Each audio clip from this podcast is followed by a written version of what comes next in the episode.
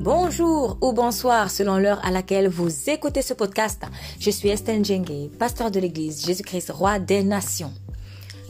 Dieu est fort et il désire que tu exerces son autorité.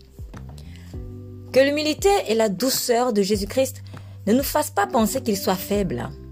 Malheureusement, c'est ainsi que beaucoup de personnes le perçoivent. Elles ont oublié que Jésus n'est plus cloué sur une croix immonde, affaibli par les coups, par les clous et le poids de nos péchés qu'il portait par amour pour nous. Pourtant, prendre la place d'un condamné à mort n'a rien de faible, au contraire, c'est un acte héroïque. Oui, Jésus-Christ est le meilleur des héros et ce héros veut aujourd'hui vous attribuer son autorité pour que vous apportiez le règne de Dieu là où il vous a établi. Jésus-Christ est fort et même très fort. Il est puissant. Il est Dieu. Si vous le suivez, rien ne vous résistera. Vous deviendrez comme lui, fort. Je vous invite à écouter le message de ce culte dans son intégralité. N'hésitez pas à le partager et sachez que Jésus vous aime énormément.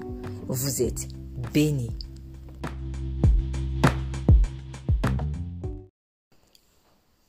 Nous allons dans le livre de 2 Corinthiens. 2 Corinthiens chapitre 13. 2 Corinthiens chapitre 13. Verset 1 à 4. 2 Corinthiens chapitre 13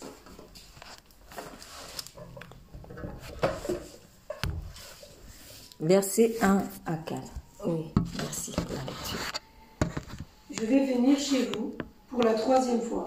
Toute affaire se réglera sur la déclaration de deux ou de trois témoins.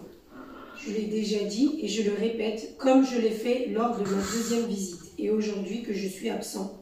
Je l'écris encore à ceux qui ont péché précédemment et à, toutes, à tous les autres. Si je reviens chez vous et je ne mangerai, je ne ménagerai personne puisque vous cherchez une preuve que Christ parle en moi. En effet, lui n'est pas faible envers vous, mais il est puissant parmi vous. Oui, Christ a été crucifié à cause de sa faiblesse, mais il vit par la puissance de Dieu.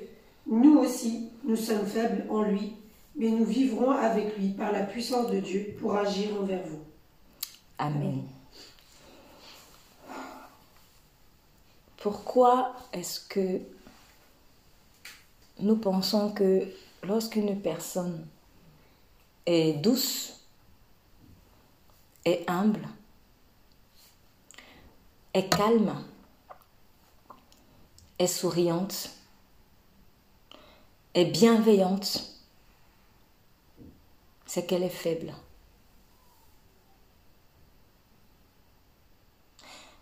Quand une personne est humble, surtout l'humilité, surtout l'humilité.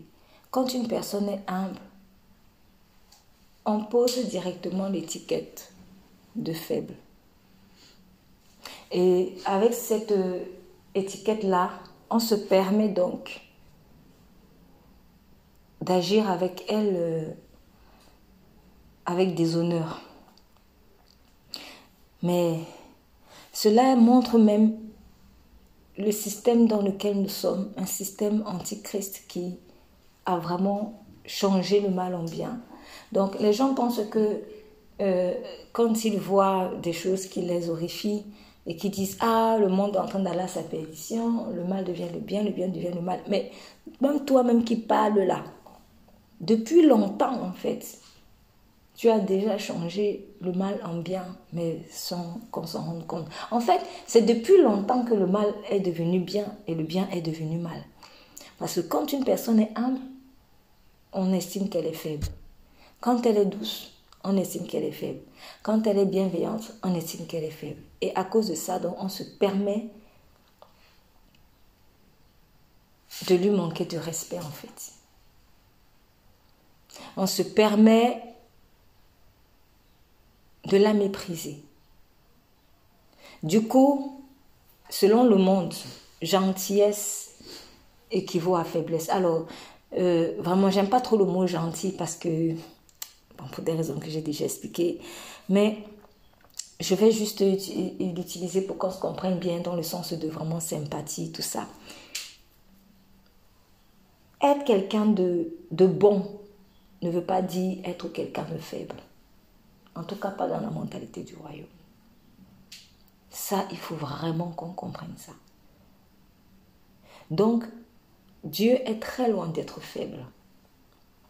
Ce qui nous dérange, c'est que quand on prononce seulement même le mot Dieu, il y a une telle, une telle puissance qui se dégage là-dedans. C'est pour cela que ça énerve les gens quand quelqu'un euh, monte sur ses grands chevaux. On dit, mais il se prend pour un Dieu. Pourquoi? Parce que Dieu, ça. Nous, quand on prononce ça, on se dit, oh, ça pèse en fait. Dans l'esprit, ça pèse. Le mot Dieu, ça. Du coup, en voyant l'humilité, la bienveillance et la douceur de Jésus-Christ, on a du mal à associer ça en fait à Dieu. Pourquoi? Parce que pour nous, être fort, c'est être méchant. Être bon, c'est être faible.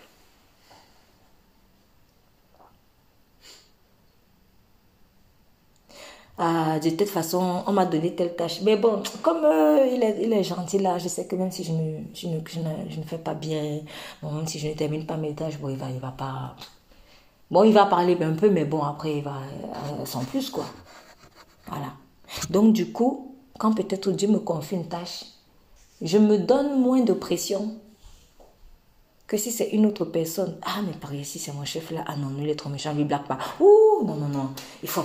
Sinon, il va pas me. Il va pas me le pardonner. Donc, du coup, même le pardon, c'est devenu une faiblesse. Au lieu que ce soit une force pour nous, ça devient une faiblesse. Quand quelqu'un pardonne incessamment, on dit qu'il est faible. Alors, le problème, c'est que quand maintenant Dieu va manifester de son autorité, en fait, ça fait un décrochage. On a un décrochage parce qu'on se dit non, c'est pas. C'est forcément pas Dieu, c'est Satan. C'est forcément pas Dieu, c'est Satan parce que Dieu n'est pas comme ça. Dieu est bon. Mais en fait, quand moi j'ai dit bon, dans mon subconscient, j'ai dit faible. Du coup, comme j'ai dit faible et que je vois Dieu frapper du poing de la table, j'ai dit non, non, non, ça peut pas, c'est pas possible, ça peut pas être Dieu, c'est autre chose. Ou, non, c'est toi-même, c'est toi-même, mais c'est pas Dieu qui parle, c'est toi-même. ouais, parce que bonté et force, pour nous, c'est dissocié. Voilà, c'est comme ça. Si tu veux t'en sortir, il faut que tu te battes, il faut que tu sois méchant, il faut que tu écrases. C'est ça en fait pour nous, être fort, c'est être mauvais. Mais c'est l'inverse en fait. Être bon, c'est extrêmement fort. Plus tu es bon, plus tu es extrêmement fort. L'apôtre Paul en a souffert. Voyons l'apôtre Paul avant qu'il ne connaisse Christ. Un homme impitoyable. Impitoyable. Et les gens avaient peur de lui. Parce que on s'est dit, ah non, lui c'est trop fort. Lui c'est trop fort. Lui, euh, il enferme les gens, il tue les gens, etc., etc., etc. C'était un homme violent, rempli de haine et de colère. Et c'était ça qui faisait sa force en fait. Vous entendez même certaines personnes dire, quand ils ont été offensés, ils disent, ce qui me tient debout, c'est l'envie de me venger. Oui, beaucoup, j'ai entendu ça en fait, beaucoup de personnes dire ça. Ce qui me tient debout, c'est l'envie de me venger. C'est-à-dire, il veut tellement prendre sa revanche sur la personne, les personnes ou sur la vie en général, qu'il se donne la force, en fait. Il se fortifie dans ça. Et il se dit, c'est ça qui fait son moteur, du, coup, son énergie. Donc, il puise sa force dans quoi? Dans, dans la haine. Il puise sa force dans la haine. Parce que finalement, la haine, c'est, selon le monde, une force. L'apôtre Paul, qui était haineux, colérique, si méchant, qui persécutait Christ, comme il voyait que Christ en apparence laissait faire, il s'est dit non, cela, ce sont des, des, des regarde-moi ces faiblards. Il ne se venge même pas. Oui, parce que personne ne s'était vengé en fait. Il s'attendait à ce que quand il va donner un coup de poing, quand, quand disciple de Christ lui rende aussi le coup de poing. Mais sûrement quand il donnait des coups de poing et des coups de pied dans le ventre, il laissait faire. Et ça l'énervait davantage. il s'est dit, franchement, ceux-là, ce sont que des vers. Ils sont si faibles. Pourquoi nous réfléchissons comme ça, en fait? Moi, je crois que c'est une question que chacun doit se poser personnellement. Ça ne, ça ne concerne pas que l'apôtre Paul, mais en fait, il faut s'arrêter, se dire, pourquoi moi je réfléchis comme ça? Pourquoi est-ce que je parais peut-être plus négligente avec une personne qui est bienveillante. Pourquoi je parais négligente avec une personne qui marche dans l'amour de Dieu ou qui se dispose à marcher dans l'amour de Dieu? Pourquoi? Pourquoi? Pourquoi je fais ça? Pourquoi je me mets plus de pression avec quelqu'un qui me demande des comptes et qui, Dieu s'en fout, par rapport en fait à quelqu'un qui marche dans la crainte de Dieu. Pourquoi je suis comme ça Cela signifie que je j'associe la bonté à la faiblesse. Et comme moi-même je ne veux pas être faible, du coup, je ne me donnerai pas les moyens d'être bon. C'est un cercle vicieux. Comme je ne veux pas être faible, parce que la faiblesse, n'est pas bon. Comme je ne veux pas être faible, je ne me donne pas les moyens, en fait, d'être bon. Du coup, je ne me donne pas les moyens de marcher dans l'amour. C'est l'un des freins, en fait, à la croissance de l'amour dans notre cœur. L'apôtre Paul, qui, peut-être aux yeux de certaines personnes, était très très forte quand il n'était pas en Christ, quand maintenant il est devenu apôtre, on a commencé à le regarder bizarrement.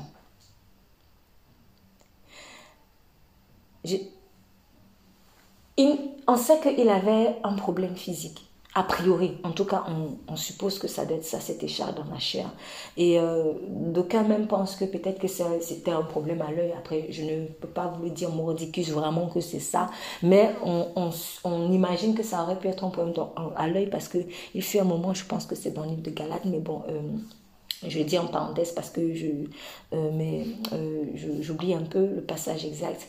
Mais il fait un moment en fait où il dit à, à aux disciples de Christ, aux membres de l'Église, je sais que en fait vous m'avez témoigné de, tellement d'affection que je sais que vous auriez pu en fait m'arracher, vous arracher les yeux et me donner les, vôtres si cela vous était possible. Et voyons comment il écrivait aussi en gros caractère, parce qu'il fait un moment où il dit aussi, voyez avec quelles grandes lettres j'écris. Donc en fait, on a imaginé que, ah, peut-être qu'il avait un problème dans l'œil, parce que si quelqu'un se sent obligé d'écrire gros, c'est que peut-être qu'il lit pas bien, et quand il dit, vous auriez été capable de vous arracher l'œil et vous me donnez l'œil, et vous me le, le donnez pour que je me sente mieux, on sait, et on a imaginé que, bon, il doit avoir peut-être un problème à l'œil. Mais même si ce n'est pas un problème à l'œil, ça reste un handicap dans la chair.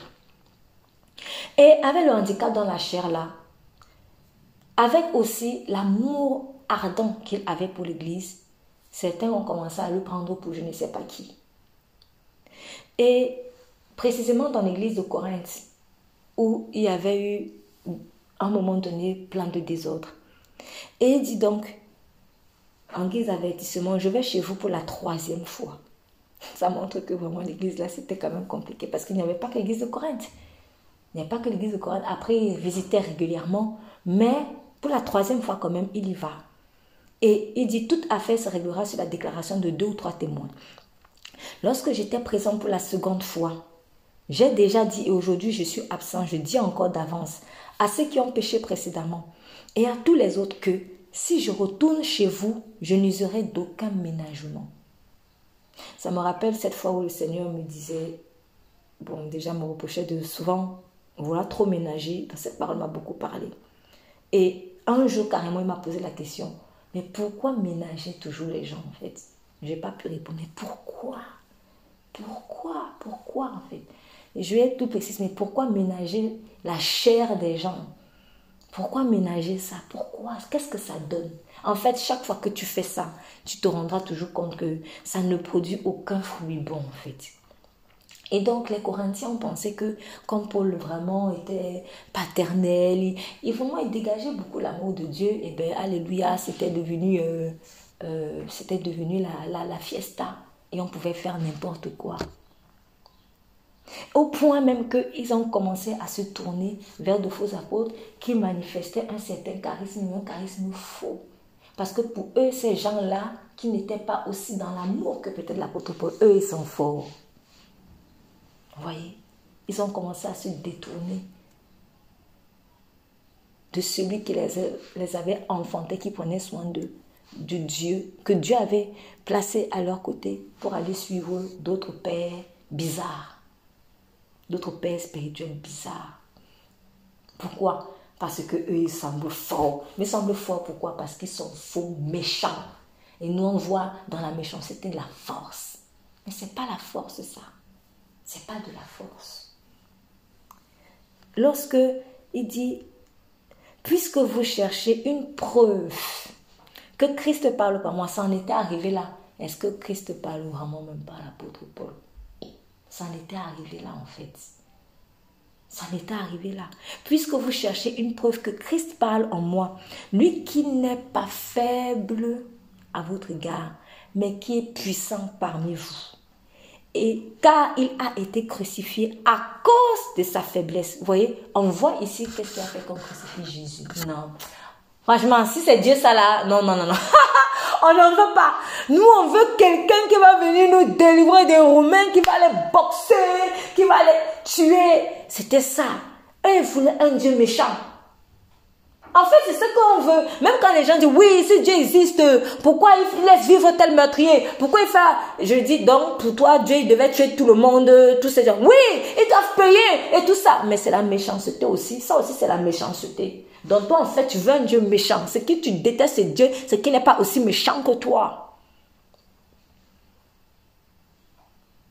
Nous, on veut que Dieu soit méchant. Tel m'a fait du mal. Non, il doit payer. On doit, on doit l'exclure. On doit faire si. On veut un Dieu méchant. Comme il a dit à l'ouvrier de la première heure, est-ce que cela en quoi cela te dérange-t-il que je sois bon? Donc en fait, l'ouvrier de la première heure voulait que lui, le propriétaire du champ, soit méchant avec ce qui vient d'arriver. Pourquoi on est comme ça en fait? Pourquoi? Pourquoi on veut un Dieu méchant? En fait, c'est Satan qu'on veut. Voilà, c'est Satan qu'on veut. C'est pas de Dieu, c'est de Satan qu'on veut.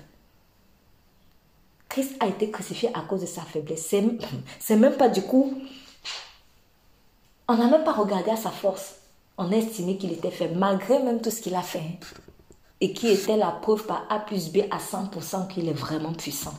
Mais non, ce qui a dérangé, sa faiblesse. On était d'accord qu'il fasse des miracles, des démonstrations de puissance extraordinaire et certains aspects de son caractère qui montrent qu'il est fort. Mais ce qui a dérangé, c'est qu'il hmm, va mourir pour des impies il ne gifle pas les Romains.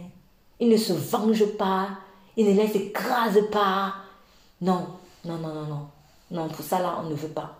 Nous, on estime que c'est faible. Donc, quand il parle de faiblesse, en fait, c'est une faiblesse selon le monde. Il a utilisé le mot faiblesse pour que, les Corinthiens comprennent parce que il, est entré dans la logique de la faiblesse de l'homme charnel, en fait. Juste pour qu'on comprenne. Christ a été crucifié à cause de sa faiblesse. Chaque fois que je vais manifester l'amour de Dieu, je vais être crucifié. C'est ça. Tu ne te défends pas? Pourquoi tu ne te défends pas? Non, franchement, ah bah, c'est une faiblade, c'est un faiblard. Des choses comme ça. Donc pour nous, la force, c'est boxer les gens. C'est ça être fort Ça, c'est ridicule. Ça, c'est ridicule. Parce que la colère te met à nu. Quand quelqu'un se met en colère dans le monde spirituel, il est nu. Hein. Je ne sais pas une figure de style que j'emploie. C'est une réalité. C'est pour ça que Dieu ne se met pas en colère facilement. et qu'il demande que le soleil ne se couche pas sur votre colère. Quand quelqu'un est en colère, il est nu. Et plus vous grandirez en Christ, plus vous grandirez en Christ, plus vous allez voir à quel point il est ridicule de se mettre en colère quand ce n'est pas une colère divine. C'est hyper ridicule. Moi, de plus en plus, ça me fait honte en fait. Ça me fait honte. Pas pire encore si peut-être je suis tombée dans un accès de colère. Là, non, il faut que je me relève vite. Je ne dois pas rester en bas, il faut que je me relève vite. Parce que je me rends compte que, ouf, j'ai peut-être perdu une jupe. J'ai peut-être perdu. En fait, il faut voir les choses dans l'esprit. Satan veut te voir nu. Parce que quand on est nu, on est comment Faible. Même si quelqu'un est très très musclé, même si quelqu'un est hyper musclé, qu'il est capable de, de, déraciner même un arbre avec son bras. Mais pensez-vous que cette personne aura la même force si elle est à poil devant tout le monde? C'est pas possible, à moins qu'elle soit folle. Oui, parce que oui, quand tu es fou, c'est autre chose. Les fous, eux, ils s'en foutent. Hein? Mais quelqu'un qui est sensé, même s'il a une force au point de déraciner un arbre, mais s'il est à poil, il y a quelque chose qui va diminuer. C'est le mystère de la nudité. C'est le mystère de la nudité. La nudité aspire ta force. Ça me permet de rappeler ceci. N'allons pas exposer notre nudité dans la fornication ou l'adultère en fait parce que tu es en train de livrer ta force à un étranger. Vous n'avez jamais vu, même si de plus en plus ça, on essaye d'y arriver, mais c'est parce que le monde est en train de s'enfoncer. Mais pour l'instant, personnellement, je n'ai jamais vu, par exemple, un catcheur boxer à poil. Jamais. C'est pas mon sport favori, mais je donne un exemple comme ça parce que voilà, c'est là-bas démontre beaucoup de force physique ou euh, voilà. Même s'il y a des sports où on voit ça, euh, des, des, sortes de, excusez-moi, euh, en tout cas des, des vêtements qui, qui, qui, qui, qui, sont vraiment, euh, voilà, vous comprenez ce que je veux dire. Mais quand même, pour l'instant, vous n'avez jamais vu des gens franchir la ligne rouge. Peut-être ça arrivera un jour, parce que dans le monde pervers dans lequel nous sommes en train de nous enfoncer, ne soyons pas surpris que ça arrive. Mais quoi qu'il en soit, honnêtement, même si vous avez énormément de force, si vous vous retrouvez nu devant les gens, vous aurez perdu. Et même après, même si après tu vas te rhabiller, les mêmes gens-là, tu auras honte de les voir. En fait, pourquoi? En face, hein? pourquoi? Parce que tu auras l'impression qu'on t'a vidé de quelque chose. La nudité, ce n'est pas un acte anodin. La nudité enlève ta force. La secrétaire qui va euh, avoir des rapports intimes avec son patron ne respectera plus son patron comme avant. Et ne respectera même plus la femme du patron comme avant. Pourquoi? Car avoir vu la nudité du patron, c'est avoir vu la nudité de sa femme, puisque les deux ne font qu'une chair.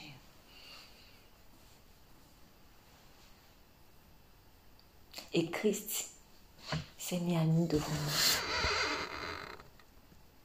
C'est ça qu'on n'a pas supporté. Mais ce n'était pas la nudité de Christ, c'était notre nudité qu'il a portée. Et du coup, pour porter la nudité d'autrui, si se mettre soi-même à poil va te diminuer, aller porter la nudité d'autrui, c'est fort ou c'est faible? Pour moi, c'est très fort. Voir quelqu'un nu et aller dire non, je vais prendre sa place ça, c'est pas de la faiblesse. C'est de la force. Pourquoi on comprend les choses à l'envers? Si on nous avait dit, si c'était peut-être écrit que, ok, Christ a porté sa nudité, il s'est mis, il a mis sa nudité devant. Non, mais en fait, la croix que Christ portait là, c'était nos, nos péchés, c'était nos transgressions, c'était nos meurtrissures qu'il portait, il était frappé, tout ça, tout ça. Mais c'était de nos transgressions dont il s'agissait. Donc, à vrai dire, au fond, euh, entre être en prison parce que tu as fait du mal et aller prendre la place de quelqu'un qui est en prison parce que cette personne ne peut pas supporter, qu'est-ce qu'on va qualifier d'acte héroïque? Est-ce que c'est le fait d'aller en prison parce que tu as agi mal ou alors c'est le fait d'avoir pris la place de quelqu'un en prison? Quel est l'acte vraiment qui est héroïque? C'est prendre la place de quelqu'un en fait. Mais même si j'ai fait du mal et que je suis allé me livrer à la police, j'ai dit bon oui vraiment j'ai fait du mal et tout. On, va dire ok je suis honnête, mais c'est pas un acte héroïque en tant que tel en fait. C'est pas un acte héroïque en tant que tel. Tu as fait ce qui était juste. Oui, tu étais honnête, mais tu as fait ce qui était juste. Et d'ailleurs, même quand je vais aller me livrer à la police, en temps normal, je suis un tout petit peu honteuse parce que je ne suis pas fière de ce que j'ai fait. Mais Christ n'était pas en prison pour ses péchés à lui. Il n'a pas été à la croix et battu tout ça là pour ses péchés à lui. Il est venu prendre mes péchés à moi. C'est un acte héroïque. C'est ça qui est fort. Donc c'est lui qui est fort. Et nous, on a cru que c'était ses péchés à lui. Donc quand on le crucifiait, on se disait, il est en train de payer pour ses péchés. Car maudit soit celui qui est pendu sur le bois. Oui, mais ce n'est pas ses péchés à lui. Il n'en a aucun. Ce sont mes péchés à moi qu'il a pris parce que moi, je n'aurais pas pu supporter. Justement pour m'éviter de devenir faible. Il a pris ma nudité dans ma faiblesse pour que moi, je sois fort. Alors, maintenant, s'il est venu prendre ma nudité pour, pour que moi, je porte ses habits, et qu'après, je laisse les habits là, je continue de marcher nu, alors là, il y a un grand problème. Christ a porté ma nudité ma faiblesse pour que je devienne fort. Et plus de ma force, de sa force à lui. De sa force à lui. Donc, moi, je m'étais couvert avec des feuilles de figuier, comme Adam et Ève. Même les feuilles de figuier, là, on m'a arraché ça. Je me suis retrouvée complètement à poil. Quand est venu prendre les feuilles de figuier, là, il a mis ça sur lui. Et il a pris sa robe et m'a donné. Donc, maintenant, je ne vais plus marcher avec ma force, mes feuilles de figuier, mais avec son manteau. Christ ne peut pas avoir pris ma nudité, ma faiblesse pour que moi, je reste nu. Sinon, le sacrifice là, c'est à quoi? À rien. Sinon, en quoi Christ est un héros? En rien. Le héros, c'est celui qui vient me sauver. Il est venu porter ma faiblesse. Donc son amour à mon égard, c'est pas un signe de faiblesse. Attention. L'amour de Dieu, la patience de Dieu, la bonté de Dieu, l'humilité de Dieu, la douceur de Dieu n'est en aucun cas un signe de faiblesse. Au contraire, parce qu'il faut être très fort pour être patient avec un infidèle, avec quelqu'un de méchant, d'ingrat. Il faut être très fort. Dieu n'est pas faible. Croyons-le, Dieu n'est pas faible. Dieu n'est pas faible. Il faut qu'on cesse de penser ça ou de croire ça ou de, on va dire oui, on sait qu'il est fort, mais on agit comme s'il est faible. Dieu n'est pas faible. On l'a crucifié à cause de sa faiblesse. Donc, ne continuons pas de porter des marques de la malédiction, les marques de la couronne d'épines sur la tête. Parce que là, on continue de crucifier Jésus. En fait, quand je le taxe de faible, quand je le taxe de faible, je continue de le crucifier. C'est ça qui se passe. Mais si je continue de crucifier Jésus-Christ là, c'est moi-même qui suis en train de porter la couronne d'épines sur la tête. Sinon, il n'est pas ressuscité alors. C'est qu'il n'est pas ressuscité. Je crois en un Jésus mort. Mais Jésus n'est pas mort. Il est ressuscité parce qu'il est fort. Donc, il a été crucifié, oui, à cause de sa faiblesse. D'une faiblesse qu'on lui a imposé ou alors qu'on a cru qu'il avait. Mais il a accepté. Ils n'ont qu'à me taxer de faible. Je prends. En fait, je suis en train de prendre leur mauvaise façon de voir la vie. Je prends ça aussi. Donc, je prends leurs insultes et je prends aussi leur façon de, mauvaise façon de concevoir la force et la faiblesse. J'accepte, je porte ça. Afin que leur façon de concevoir la faiblesse change. La faiblesse et la force. Donc, il a accepté d'en faire sa faiblesse. Mais à la base, ce n'est pas son péché. Ce sont mes péchés à moi, à la base. Donc il était crucifié à cause de sa faiblesse, ou plutôt à cause de nos faiblesses, plus précisément nos faiblesses. Mais il vit par la puissance de Dieu. Ça veut dire quoi? Ceci veut dire quelque chose de très important. Il a été crucifié à cause de sa faiblesse. Donc, en fait, quand tu es faible ou quand tu marches dans la faiblesse, tu es constamment crucifié. Constamment crucifié. Alors oui, nous sommes appelés à être crucifiés comme Christ, mais éternellement Non. La crucifixion, c'est pour un temps. La mort, c'est pour un temps. Et la résurrection a son temps. Donc si moi, je passe mon temps à être sur la croix comme ça, il y a un problème aussi. Alors, je parle de quelque chose de précis. Entendez bien. Je dis que le Seigneur Jésus, en un mot, n'est pas demeuré sur la croix. Il est mort et il est ressuscité. Ma vie aussi, dans les différents domaines, elle doit être crucifiée, mourir et ressusciter. S'il n'y a pas résurrection là, ça ne sert à rien. Parce que ce qui ne ressuscite pas est comment? Mort. Donc, faiblesse équivaut éternellement à crucifixion. Vie, mais il vit par la puissance. Puissance équivaut à vie. Donc, puissance, résurrection, faiblesse, crucifixion. Je dois passer par la crucifixion, donc reconnaître ma faiblesse, mourir et revivre. Et c'est en revivant que je vis dans la puissance de Dieu. Mais si je reste constamment dans la faiblesse, c'est comme si je suis resté à la croix. Et c'est l'image qu'on a gardée. Il est sur la croix, il est sur la croix, il est sur la croix. Non, seulement il est assis à la droite du Père céleste. Il est assis à la droite du Père céleste. Et nous sommes censés, pour ceux qui ont cru en lui, être cachés en lui. Donc comme cachés à la droite de Dieu. Or, la droite, c'est le symbole de la puissance. C'est le symbole de la puissance. Je ne cale pas sur la croix. Ce n'est pas ce à quoi il nous a appelés. Dieu ne m'a pas créé pour que je cale sur une croix avec des clous maudits. Non. Donc, crucifié à cause de sa faiblesse. Quand il y a faiblesse, il y a crucifixion. Quand il y a faiblesse, il y a crucifixion. C'est pour ça que Dieu aussi veut que nous passions par la croix. Parce que quand par exemple on va croire qu'on est fort, parce qu'on est, on est, on se met facilement en colère, hein, on ne blague pas avec moi, hein, tu me connais, tu me connais. Non, en fait tu es faible. Donc comme tu es faible, il faut que tu sois crucifié. Voilà.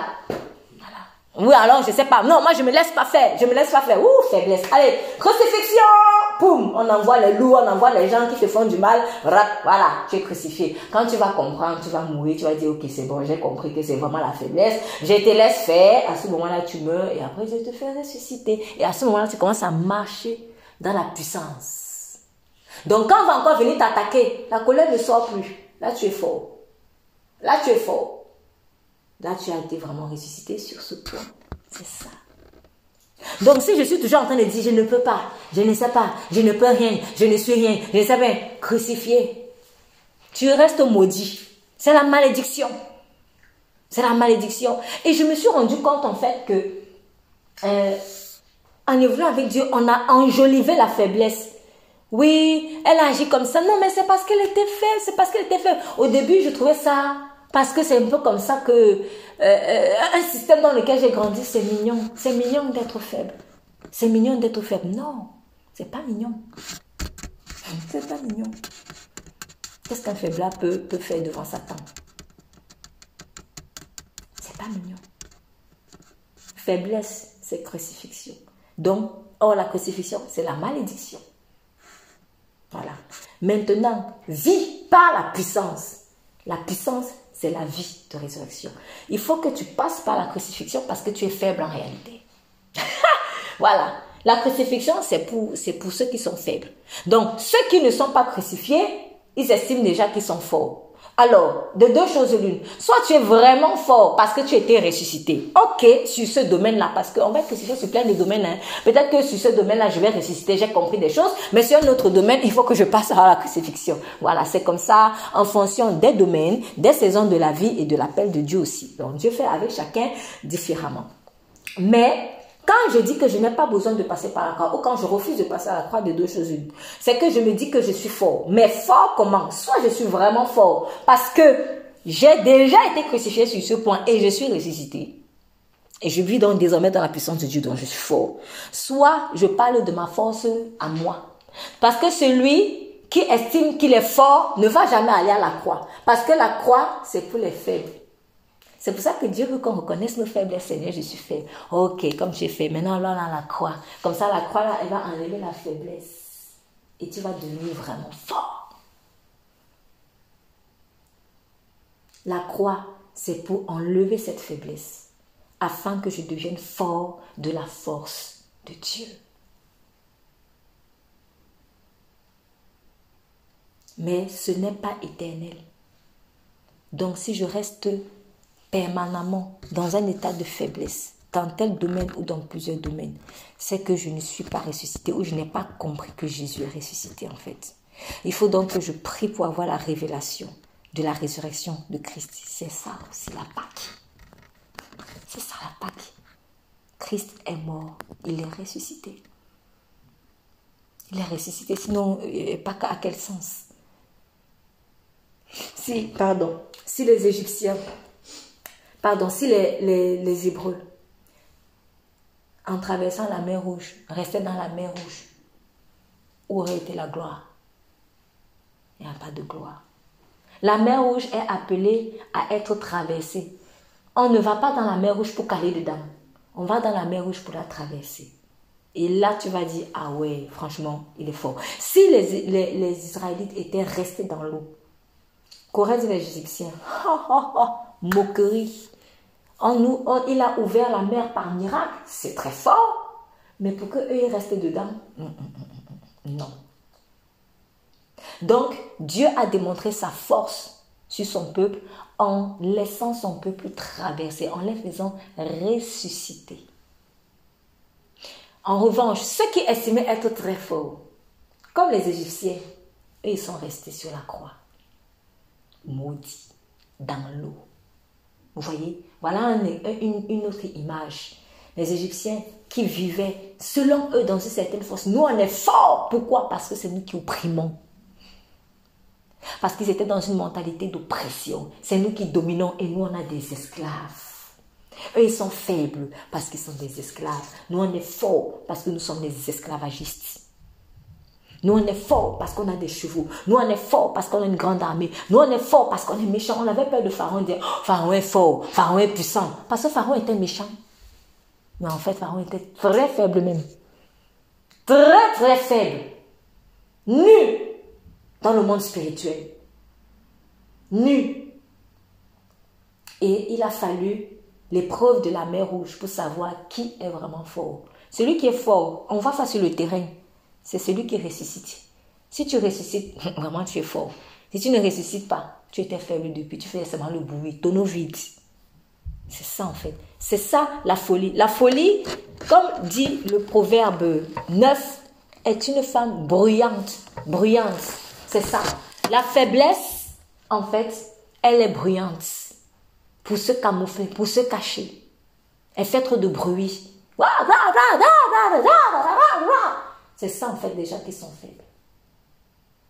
Mais le Seigneur Jésus ne parlait pas en l'air. Quand il parlait, c'était pour dire quelque chose de sensé. Aucune des paroles de Jésus n'avait de sens et n'était à dessein. Personne ne peut donner un mot de Jésus ici qui était un mot en l'air comme ça. Quand il ouvrait la bouche, c'était pour dire quelque chose de percutant. Bim, bam, boum. Quand on, veut aussi le harceler, parle, parle. Qu'est-ce qu'on doit faire? Est-ce que Moïse a dit que si on trouve la femme, une femme dans, en flagrant on doit faire ça, on doit faire. Toi, tu dis quoi? Bouche bée. Il veut pas la bouche n'importe comment. Et peut-être qu'au début, quand on a vu qu'il était en train d'assassiner, ah, il n'a rien à dire. Il est faible, il n'a rien à dire. Ce n'est pas parce que quelqu'un est calme ou ne parle pas à tue-tête qu'il est faible. Le calme est bien souvent une démonstration d'une telle force intérieure. Alors, je ne suis pas en train de parler des faux calmes, les calmes des crocodiles. ouais, les gens qui se cachent, on se cache là dans l'eau, mais en fait, c'est un calme hypocrite. Je ne parle pas de ça. Mais Dieu n'ouvre pas la bouche en l'air. En revanche, quand il ouvre la bouche, wow! Beau, beau, beau, beau. L'univers, l'univers bouge. Sa voix fait enfanter les biches. Il est écrit. La voix de l'éternel fait enfanter les biches. Qui ici l'a déjà parlé jusqu'à ce qu'une femme accouche? Qui peut parler jusqu'à ce qu'une femme accouche? Je dis même une femme, un animal seulement, un ver de terre seulement. Qui peut parler, euh, le, ver de terre accouche au son de sa voix? Et si l'homme le fait, c'est parce qu'il est fait à l'image de Dieu. Oui, parce que l'homme peut faire des choses puissantes. D'ailleurs, l'amour et la vie sont pouvoir de la langue. Mais il le fait pourquoi? Parce qu'il a été créé à l'image et la ressemblance de Dieu. Ta voix fait enfanter les biches. Quand il dit Ah, l'enfant sort. Tellement il y a de la puissance en fait. Waouh Moi, je crois en ce Dieu-là. Je veux croire en ce Dieu-là. Je veux en faire mon père. Je veux pas d'un papa faiblard. Quand les enfants, les enfants, pourquoi ils, aiment bien voir les papas comme leur héros? Parce que le papa, c'est le symbole de la force, il va me protéger. Je ne peux pas compter sur quelqu'un qui est faible pour me protéger, je vais aller où avec ça? J'ai besoin d'un papa fort. C'est ça. Et c'est notre papa. On n'a pas un faiblard comme papa. On a un père fort.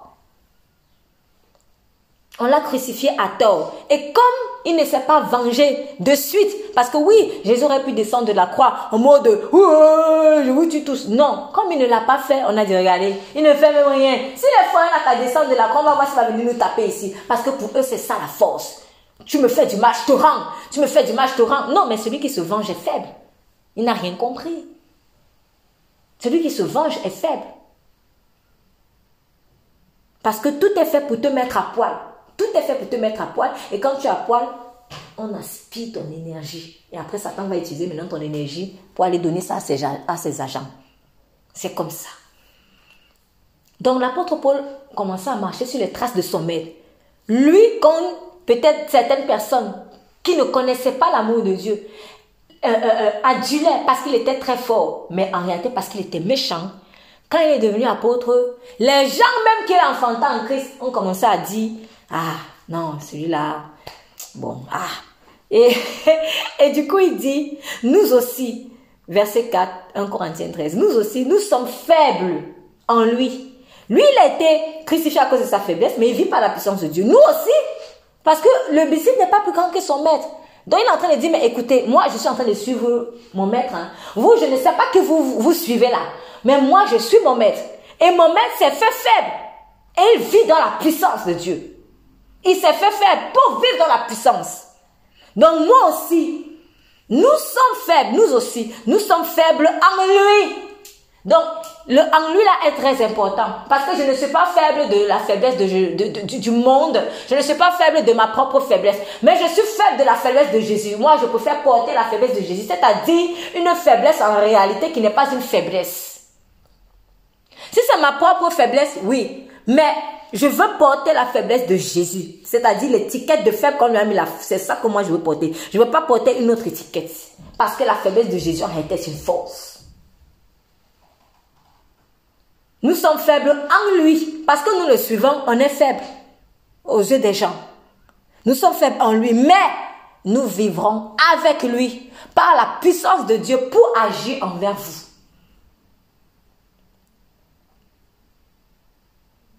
Pour agir envers vous.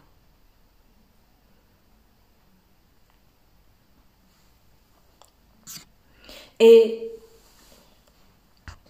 verset, bon, je vais d'abord continuer, après je vais expliquer. Examinez-vous vous-même pour savoir si vous êtes dans la foi. Éprouvez-vous vous-même. Ne reconnaissez-vous pas que Jésus, Christ est en vous. À moins peut-être que vous ne soyez réprouvés. Mais j'espère que vous reconnaîtrez que nous, nous ne sommes pas réprouvés. Cependant, nous prions Dieu que vous ne fassiez rien de mal, non pour paraître nous-mêmes approuvés, mais afin que vous pratiquiez ce qui est bien et que nous, nous soyons comme réprouvés. Car nous n'avons pas de puissance contre la vérité, nous n'en avons que pour la vérité. Nous n'avons pas de puissance contre la vérité, nous n'en avons que pour la vérité. En fait, le monde a une puissance par rapport à quoi? Contre la vérité. C'est pour cela qu'il dit ça. On est en train de dire, mes Corinthiens, là, vous agissez en insensé en fait. Parce que la puissance dont vous parlez là, c'est une puissance contre la vérité. C'est une puissance contre la vérité. Donc, le mensonge est une puissance négative. Négative. Négative. Nous n'avons pas de puissance contre la vérité. Nous n'en avons que pour la vérité. Alors, de quelle force je parle quand je dis que je suis fort? Est-ce que cette force sert la vérité? Ou alors elle dessert la vérité? Parce que, en guise d'arme, il est écrit et au rein la ceinture de la vérité. La ceinture, c'est une, c'est un symbole de force en fait. Ce qui veut dire que la vérité, elle est très forte. Moi, en tout cas, personnellement, je l'ai, je l'ai ressenti comme ça tout au long de ma marche avec le Seigneur. Plus j'aime la vérité et je grandis dans ça, plus je sens que je pèse en fait. En fait, plus tu vas aimer la vérité, plus tu vas sentir tes muscles spirituels prendre de l'ampleur. Je vous dis la vérité, je vous assure. Je vous assure, il faut le vivre en fait pour, le réaliser, mais c'est vrai. Plus tu vas aimer la vérité à outrance, plus tu fais fort. Les gens qui aiment la vérité sont très forts. Je, même parfois, quand vous voyez les gens, même s'ils ne connaissent, ne connaissent pas Jésus, hein, mais quand ils essayent de, marcher droit, droit, droit là, hmm, non, on va dire, voilà, il y a, y a un certain respect qu'on lui donne. Pourquoi? Parce que lui veut faire les choses droit. Alors, à plus forte raison quand maintenant c'est la vérité de Christ qui affranchit réellement. Réellement, parce que si ce n'est pas le Fils qui vous affranchit, vous ne serez pas réellement libre. Vous connaîtrez la vérité, la vérité vous affranchira. Or, le Fils, il dit aussi, il dit, si le Fils affranchit, vous serez réellement libre, ce qui signifie que le Fils est la vérité. Et oui, je suis le chemin, la vérité, la vie, Jésus l'a dit. Donc, si c'est la vérité de Dieu là, tu seras réellement libre. Et quand quelqu'un est libre, il est fort. Parce que pourquoi est-ce que les gens ont peur? Parce qu'ils se sont enchaînés. Ah, si je dis ça, on va me prendre ma maison. Si je me dis ça, je vais perdre mon travail. Si je dis ça, si je fais ci, je vais perdre ceci, cela. Donc en fait, tu n'es pas libre. On t'a attaché quelque part. Mais celui qui est détaché, qui n'a rien à perdre, c'est lui qui va être fort. C'est lui qui va être fort. Donc, la puissance, la, puissance dont on parle dans le monde, cette puissance avec laquelle le monde veut malheureusement agir, c'est une puissance contre la vérité. Donc, quand tu estimes que tu es fort, il faut se poser la question, est-ce que la force dont je parle, ou la force que je suis en train de manifester, elle sert la vérité de Christ, ou alors elle dessert plutôt la vérité? Quand par exemple, je fais quelque chose et que j'ai l'impression que je, je me dis, ah, je me bats, je vais me battre, je vais me battre, je vais me battre. Donc, quelque part, tu es en train de dire, allez, je vais me fortifier, je vais me fortifier. Mais il faut que tu t'arrêtes et te poses la question, est-ce que cette fortification-là, est-ce que ce, cette bataille-là, elle sert la vérité, elle est pour la vérité, ou alors c'est une bataille qui est contre la vérité, c'est une puissance qui est contre la vérité. Si je réalise que la puissance que je suis en train de dégager, c'est-à-dire la bataille que je fais là, est contre la vérité, il faut que je m'arrête. C'est-à-dire contre Christ précisément. Paul, il se battait. Il se battait en fait quand il ne connaissait pas encore le Seigneur. Il se battait pour ce qu'il estimait être vrai et bon. Mais finalement, la puissance dans laquelle Paul agissait, l'autorité avec laquelle Paul agissait, est-ce que c'était une autorité contre la vérité ou alors une autorité pour la vérité? Et le Seigneur est venu lui ouvrir les yeux. Paul, pourquoi me persécutes-tu? En fait, tu es en train de dégager une puissance, mais contre la vérité que je suis. Donc, il faut qu'on se pose cette question-là constamment. Constamment, quand on fait quelque chose, quand on entreprend quelque chose, quand on dit quelque chose, quand on dégage en tout cas une certaine force, quand on a envie de dégager une certaine force, quand on a envie de se battre, est-ce que cette puissance, cette force que je demande ou que je déploie, est-ce qu'elle est contre la vérité de Dieu? Ou alors elle est pour la vérité de Dieu? J'insiste de Dieu. Parce qu'aujourd'hui, ah, chacun sa vérité, chacun sa vérité. Alors que Jésus a dit, je suis la vérité. Il n'a pas dit, je suis une des vérités. En dehors de lui, là, le reste, c'est pas des vérités. Parce que même ce qui est demi-vérité, là, c'est mensonge. Quand je me fâche, quand je me fâche contre quelqu'un, est-ce que cette colère-là, elle sert la vérité? Ou alors elle est contre la vérité? C'est ça. Dans les Corinthiens, ils avaient une puissance, à un moment donné, en tout cas certains membres de l'Église, ils avaient une puissance, mais qui commençait à desservir en fait la vérité, qui commençait. Parce qu'ils avaient vraiment connu le Seigneur. Mais à un moment donné, voilà, je crois, l'orgueil spirituel, ouais, parce qu'on a beaucoup de dons, tout ça là, ça a commencé à, à les perdre en fait, à perdre certains d'entre eux.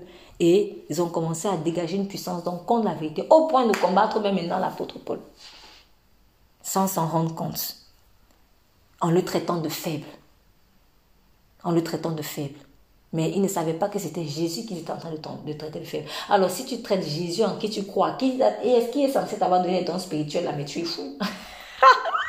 si c'est lui qui m'a donné ces dons-là, j'estime qu'il est faible, c'est que je suis fou. Moi-même, c'est moi-même qui suis en train de dire que je suis faible. C'est moi-même que je suis en train d'insulter. Donc, verset 9, nous nous réjouissons lorsque nous sommes faibles, tandis que vous, vous êtes forts. Et ce que nous demandons dans nos prières, c'est votre perfectionnement. Il est en train de dire, ok, si en tout cas nous on doit être taxés de faible, pour que vous, vous soyez perfectionnés, il n'y a pas de problème. En fait, c'est là où vous voyez vraiment l'amour de, de l'apôtre Paul. Il s'est vraiment comporté comme un père. Parce que c'est comme s'il était en train de dire, j'accepterai même d'être votre paillasson et sur vos pieds sur moi. Si c'est vos, toute votre méchanceté là que vous êtes en train de faire sortir et que vous disiez comme paillasson, c'est pas grave. Christ a été utilisé comme paillasson. On a essuyé nos pieds sur lui. On a essuyé nos pieds sur lui. Et quand tu as fini d'essuyer tes pieds sur le paillasson, généralement, qu'est-ce qui se passe? S'il y avait de la boue sur tes pieds, tu vas la voir. Mais quand je marche en route, je ne sais pas forcément que j'ai la boue. Hein. Je ne sais pas. Je peux un tout petit peu sentir si c'est comme ça devient lourd, mais je ne sais pas tout ce qu'il y a sur mes pieds. En revanche, quand j'arrive à la porte et que je suis mes pieds sur le paillasson, le paillasson va révéler tout ce qui était caché sous mes pieds et que je ne voyais pas. C'est ce que Christ a fait à la croix en fait. On a essuyé nos pieds en fait sur lui. On l'a pris comme un paillasson. Et après, on a vu sa laideur. Et on s'est dit, ah, c'est nous qui avons fait ça. C'est nous. Nous, on le traitait de faible. Mais en fait, voilà toute notre saleté. Donc l'apôtre Paul est en train de revivre la même chose. C'est pour cela qu'il dit, nous nous réjouissons lorsque nous sommes faibles, tandis que vous, vous êtes forts. Parce que quand tu essuies tes pieds sur le paillasson, tes pieds deviennent propres. Jésus a fait quoi? Laver les pieds de ses disciples. C'est pour ça qu'il a fait ça. C'était prophétique. Et quand Pierre a dit non, tu ne me laveras pas les pieds, il a dit si je ne te lave pas les pieds, tu ne peux pas être digne de moi en fait. Il faut que tu essuies tes pieds sur le paillasson. Qui va dire ici que essuyez vos pieds sur moi? Mais en fait, c'est un signe de faiblesse. Selon le monde, en réalité, pourtant, un signe de force. Donc arrêtons de croire que quand quelqu'un accepte que tu essuies ses pieds sur lui, c'est parce que franchement c'est un moins rien, ou c'est parce qu'il est trop faible, ou parce qu'il n'a rien à faire, ou parce qu'il n'a pas le choix, parce qu'il n'a pas le choix. Il a le choix. Il a le choix. Parce que quand tu essuies ses pieds sur lui, il peut se lever et te renverser. Il peut. Mais il le fait parce qu'il faut que tes pieds soient propres. Il faut que tes pieds soient propres. Il est en train de laver tes pieds. L'apôtre Paul, spirituellement, lavait les pieds les brebis du Seigneur. Et le Seigneur nous demande aussi de faire la même chose pour ceux qui sont autour de nous. Parfois, qu'on accepte comme d'être des paillassons en fait pour les gens. Qu'on lave leurs pieds. Qu'on lave leurs pieds. Parce que quand le pied est lavé, le zèle devient pur. Quand le pied est lavé, la chaussure elle est propre. Le pied aussi lui-même est propre.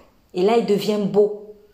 Qui sont beaux les pieds de ceux qui annoncent la bonne nouvelle? Dieu veut que les pieds de cette personne-là, qui va se, gratter, se frotter sur moi là, il veut aussi que ses pieds soient beaux. Parce que pour l'instant, peut-être n'a même pas de pieds. Peut-être n'a même pas de pieds. Ou ses pieds sont flageolants. Donc, il faut qu'il les essuie. Il faut qu'il les essuie. Moi, je n'ai rien à craindre parce que de toute façon, je vis dans la résurrection. Donc, je ne peux plus mourir. Je ne peux plus mourir. On n'a qu'à essayer sur moi. Je ne peux plus mourir. Parce que je vis la résurrection.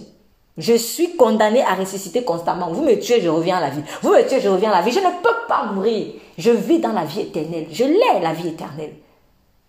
Et ça n'attend pas quand je vais quitter cette tente qu'est mon corps. Ça a commencé maintenant. C'est pour ça que le Saint-Esprit est agi en moi. C'est ça. Donc, ça doit en fait me rassurer. Même si des gens viennent se frotter sur moi comme un paillasson, eh bien, ça ne me tuera pas. C'est eux qui vont avoir mal après parce que quand ils vont finir de sur leurs pieds, ils vont voir toute la saleté qu'il y a sur leurs pieds. C'est ça l'amour, ça c'est une force. Celui qui est capable de se retenir lorsqu'on est sur le pied sur lui, qui refuse de se lever comme ça pour renverser ces personnes. Il est très fort. Il est très très fort. Donc, moi aussi, je peux dire, je devrais dire, comme l'apôtre Paul, je me réjouis de ce que je suis faible, pour que toi tu deviennes fort. Et il l'a dit assurément parce qu'il savait qu'au fond, il n'est pas faible. Et si c'est pour suivre Jésus, qu'il soit, qu'il soit, si, être faible, c'est juste, s'il faut qu'il s'il faut qu'il soit faible, juste pour suivre Jésus, il accepte. Parce que ce qui l'intéresse, c'est Jésus. Ce qui l'intéresse, c'est Jésus.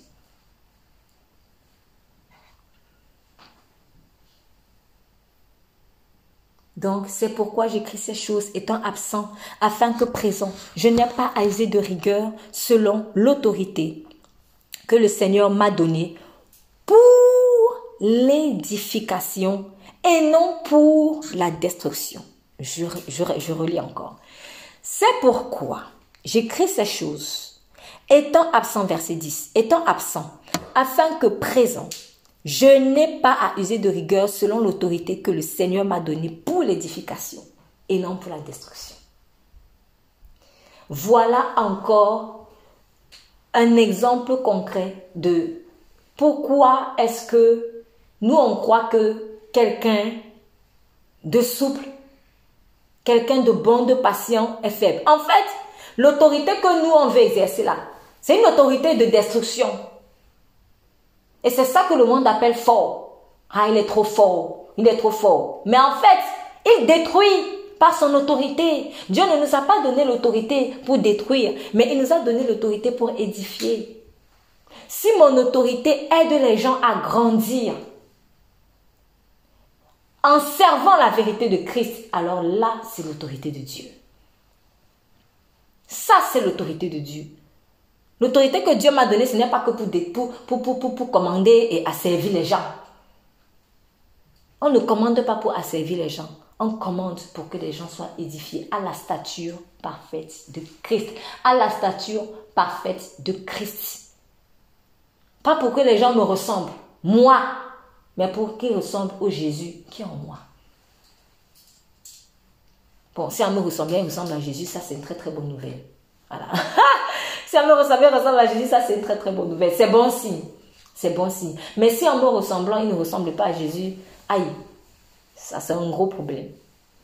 Donc, vraiment, sachant que l'autorité du Seigneur Jésus-Christ n'est pas pour la destruction des gens, n'est pas pour opprimer les gens, n'est pas pour affamer les gens, mais elle est là pour édifier les gens.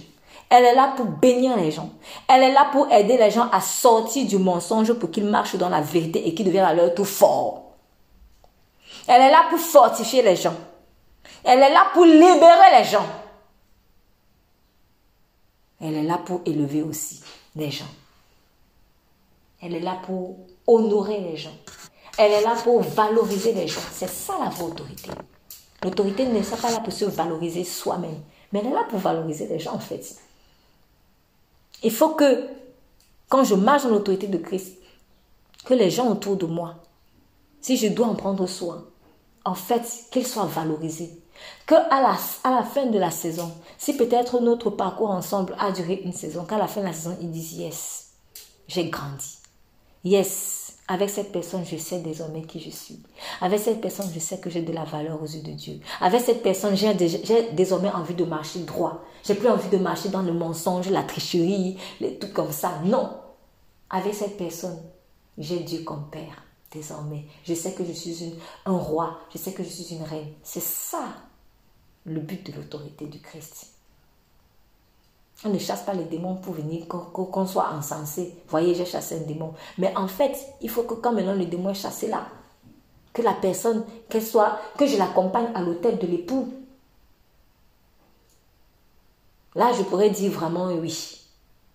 Ou alors, même si la personne qui était délivrée, parce que maintenant, il y a des gens comme ça, tu vas les délivrer d'un démon, mais après, il ne veut pas remplir sa maison, et bon, et ça s'aggrave. Mais peut-être que une personne qui aurait été témoin de la scène elle va être touchée. Voilà. De toute façon, Dieu va toujours manifester sa gloire. Donc l'autorité que Christ m'a donnée, c'est pour toucher déjà la personne qui est peut-être possédée ou qui a un problème, pas forcément possédée peut-être, mais qui est liée par un esprit méchant. Mais même si la personne après se rebelle encore, mais peut-être qu'un témoin autour va dire, ah, j'ai vu la gloire de Dieu. Et à ce moment-là, l'autorité que moi j'ai manifestée amène donc le cœur d'un témoin à Christ. L'autorité de Christ amène les gens à Christ. L'autorité de Christ amène les gens à Christ. C'est pour ça que les sept fils de Séva, là, ils s'étaient vraiment trompés. Parce que l'autorité que eux voulaient manifester, parce qu'ils ont vu ça chez Paul, ça n'amenait pas les gens à Christ, ça amenait les gens à eux. Ils ont été tabassés par les démons. Et rappelons-nous, le démon les a mis comment? Nus. C'est ça, nus. Donc, quand je veux manifester l'autorité, en fait, de, de Christ, mais pas pour Christ, donc contre la vérité, je suis en train de manifester une faiblesse. Je me mets nu. Donc ce que le démon a fait, le démon n'a fait que exposer ce que ces gens-là étaient déjà dans le spirituel. Parce que le naturel n'est que la conséquence du spirituel. Ces gens étaient nus. Tu veux utiliser la puissance de Jésus-Christ? Sans Jésus-Christ, sans faire de lui ton Seigneur, ton Dieu? Non mais tu blagues. Tu es nu. Tu n'as rien compris. Donc le démon a exposé ça. Il les a tabassés, il les a mis à nu. Mais pourtant, avec Paul, il a dit, je connais Paul. Hein. Je connais Paul. Donc, on nous connaît. Dans la on nous connaît. On sait plus ou moins qui est qui. Donc, on ne peut pas franchement se cacher. C'est pour ça que finalement, ça ne sert à rien de se cacher. S'il y a quelqu'un devant qui je dois être à poil, c'est Dieu lui-même. Je ne peux rien cacher. Parce que même les esprits méchants là, à un certain moment, ils vont me lire. On nous connaît. On nous connaît, on sait qui est qui. On sait qui est fort, on sait qui est faible par rapport à comment tu agis, par rapport à ta foi avec Dieu. Donc, sauf que dans le monde naturel, pour te maintenir dans la prison, il va te faire croire que tu agis bien. Ah oui, oui, ne te laisse pas, faut te venger, faut te venger. Mais en fait, parce qu'il veut continuer de puiser ton énergie comme tu es nu dans le monde spirituel. Mais dans le monde naturel, il va faire que des foules t'encensent. Donc on nous connaît. On nous connaît très très bien. Soyons vraiment conscients de ça.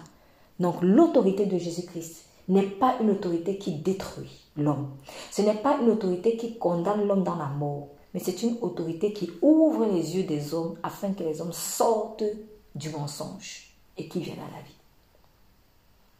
Sinon, Jésus n'est jamais faible. Et On a été étonné par rapport à cette faiblesse de voir son attitude dans Marc. On va aller dans Marc 11. On va aller rapidement dans Marc chapitre 11. Marc chapitre 11. Un passage qu'on connaît très très bien. On va faire la lecture à partir... Euh, Marc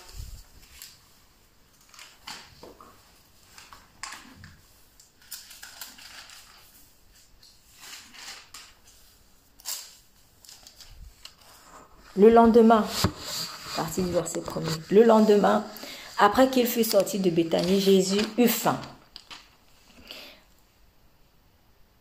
Il eut faim. Quand on a faim, voilà, vous voyez, en fait là on voit vraiment l'humanité du Seigneur. On voit son côté humain. Il avait faim comme nous. Donc euh, voilà une position par exemple de faiblesse humaine.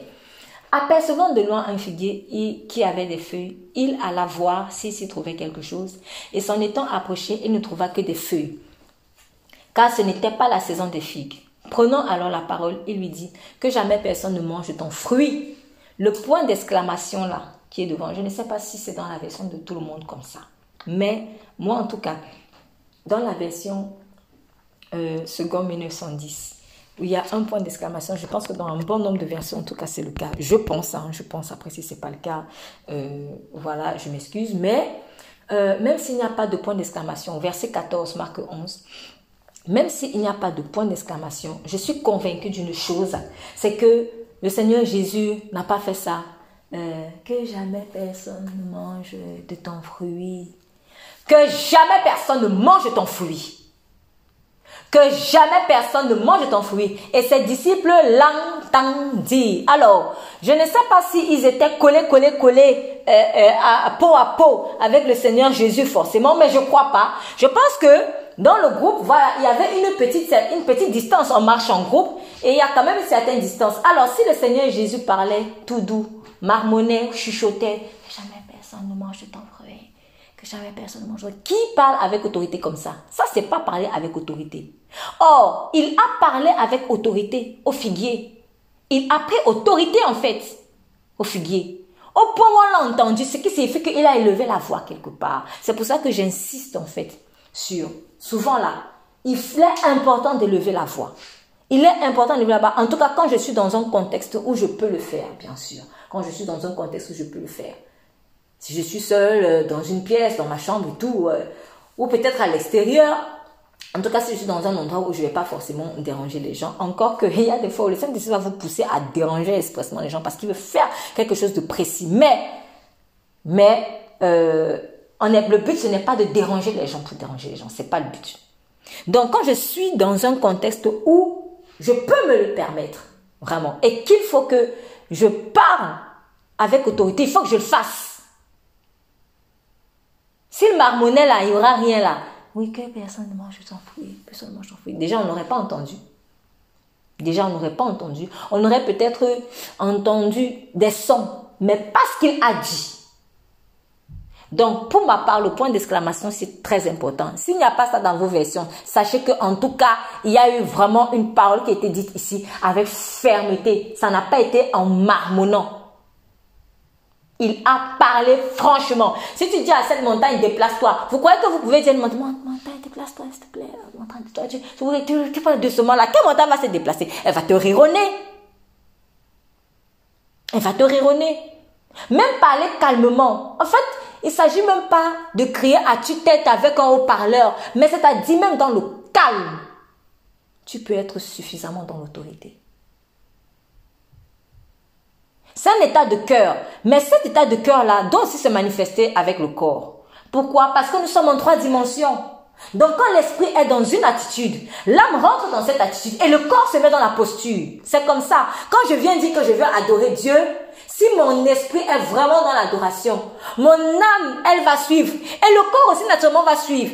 Est-ce qu'on me dit tout le temps, lève les mains quand je suis dans la présence de Dieu? On me dit pas tout le temps. Spontanément, j'ai envie de le faire. En fait, c'est mon esprit qui est dans une telle attitude d'adoration. Le corps suit, le corps obéit. Alors, si maintenant ma bouche ne suit pas la puissance de l'esprit qui parle avec autorité, il y a un problème. Ça signifie que mon esprit là, il n'est pas là. Ou que le cœur n'y est pas.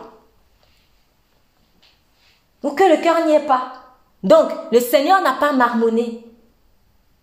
L'autorité, c'est pas marmonner. Ça, c'est la faiblesse. Pourquoi? Justement parce qu'il n'est pas faible. Jésus n'est pas faible.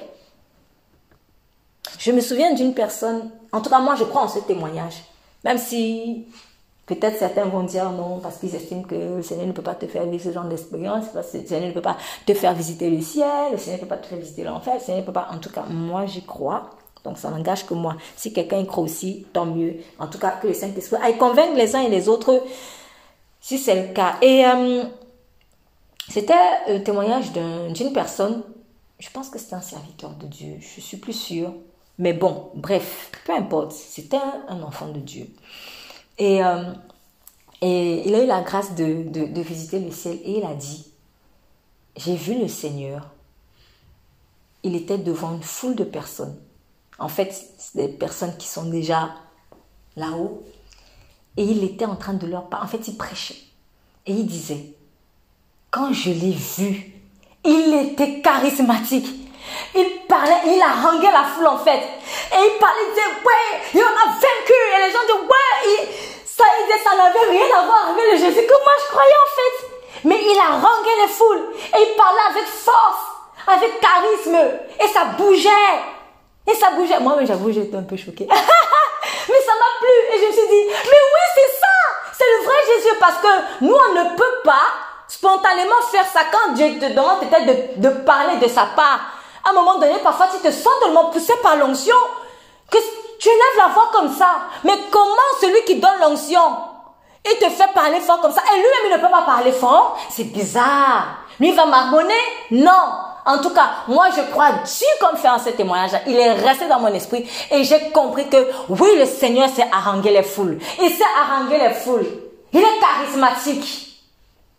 Il est charismatique. On croit en un Dieu charismatique. Jésus, ce n'est pas le gringalet qu'on voit souvent que accroché sur les croix là, mort, mort, bizarre, faible ou le petit bébé. C'est un Dieu puissant. Donc, euh, il y a aussi un type de prière, quand je le fais, je dois le faire avec puissance. Sinon, il n'y aura rien qui va, t'accoucher. Quand il faut accoucher quelque chose, on fait comment? On pousse. ah ben oui, pourquoi croyez-vous qu'on doit pousser? Dieu ne fait rien pour rien.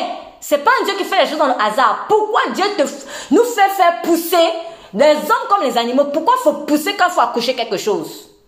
Parce que quand tu es enfant, il faut de la force. On te dit même, tu, on ne va même pas forcément te dire crier, tu vas crier seul. tu vas crier. Tu vas crier. Quand on prie, on enfante des choses. Qui peut enfanter sans pousser? Qui peut? Rien. Et naturellement et spirituellement, il n'y a rien. Il n'y a rien.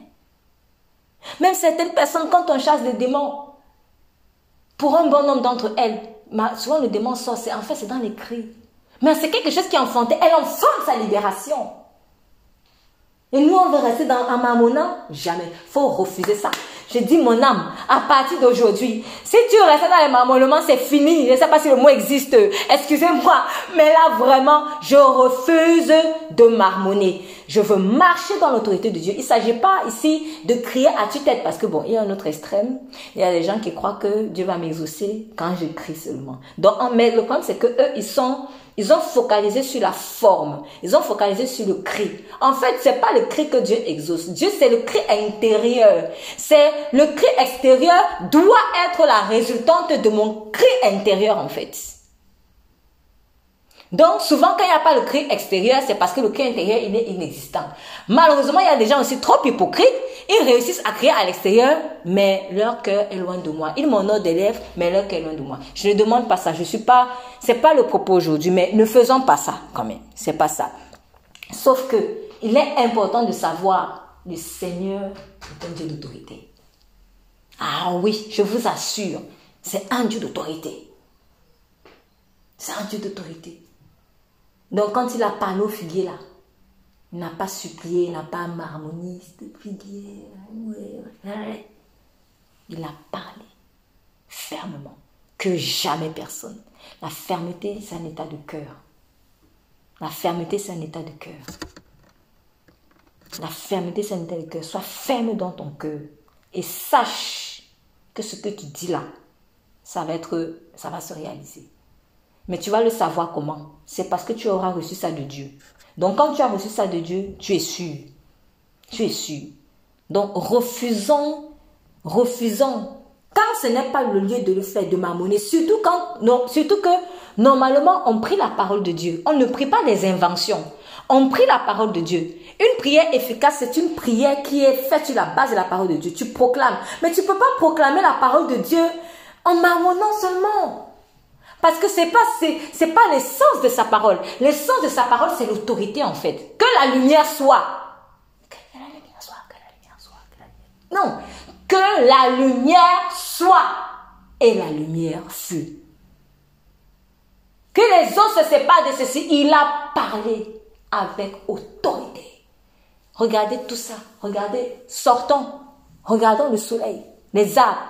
On peut enfanter ça en marmonnant, franchement. Non, mais franchement, regardons le firmament, les étoiles, la lune, tout le tonnerre, le tonnerre. Allez, tiens, le tonnerre.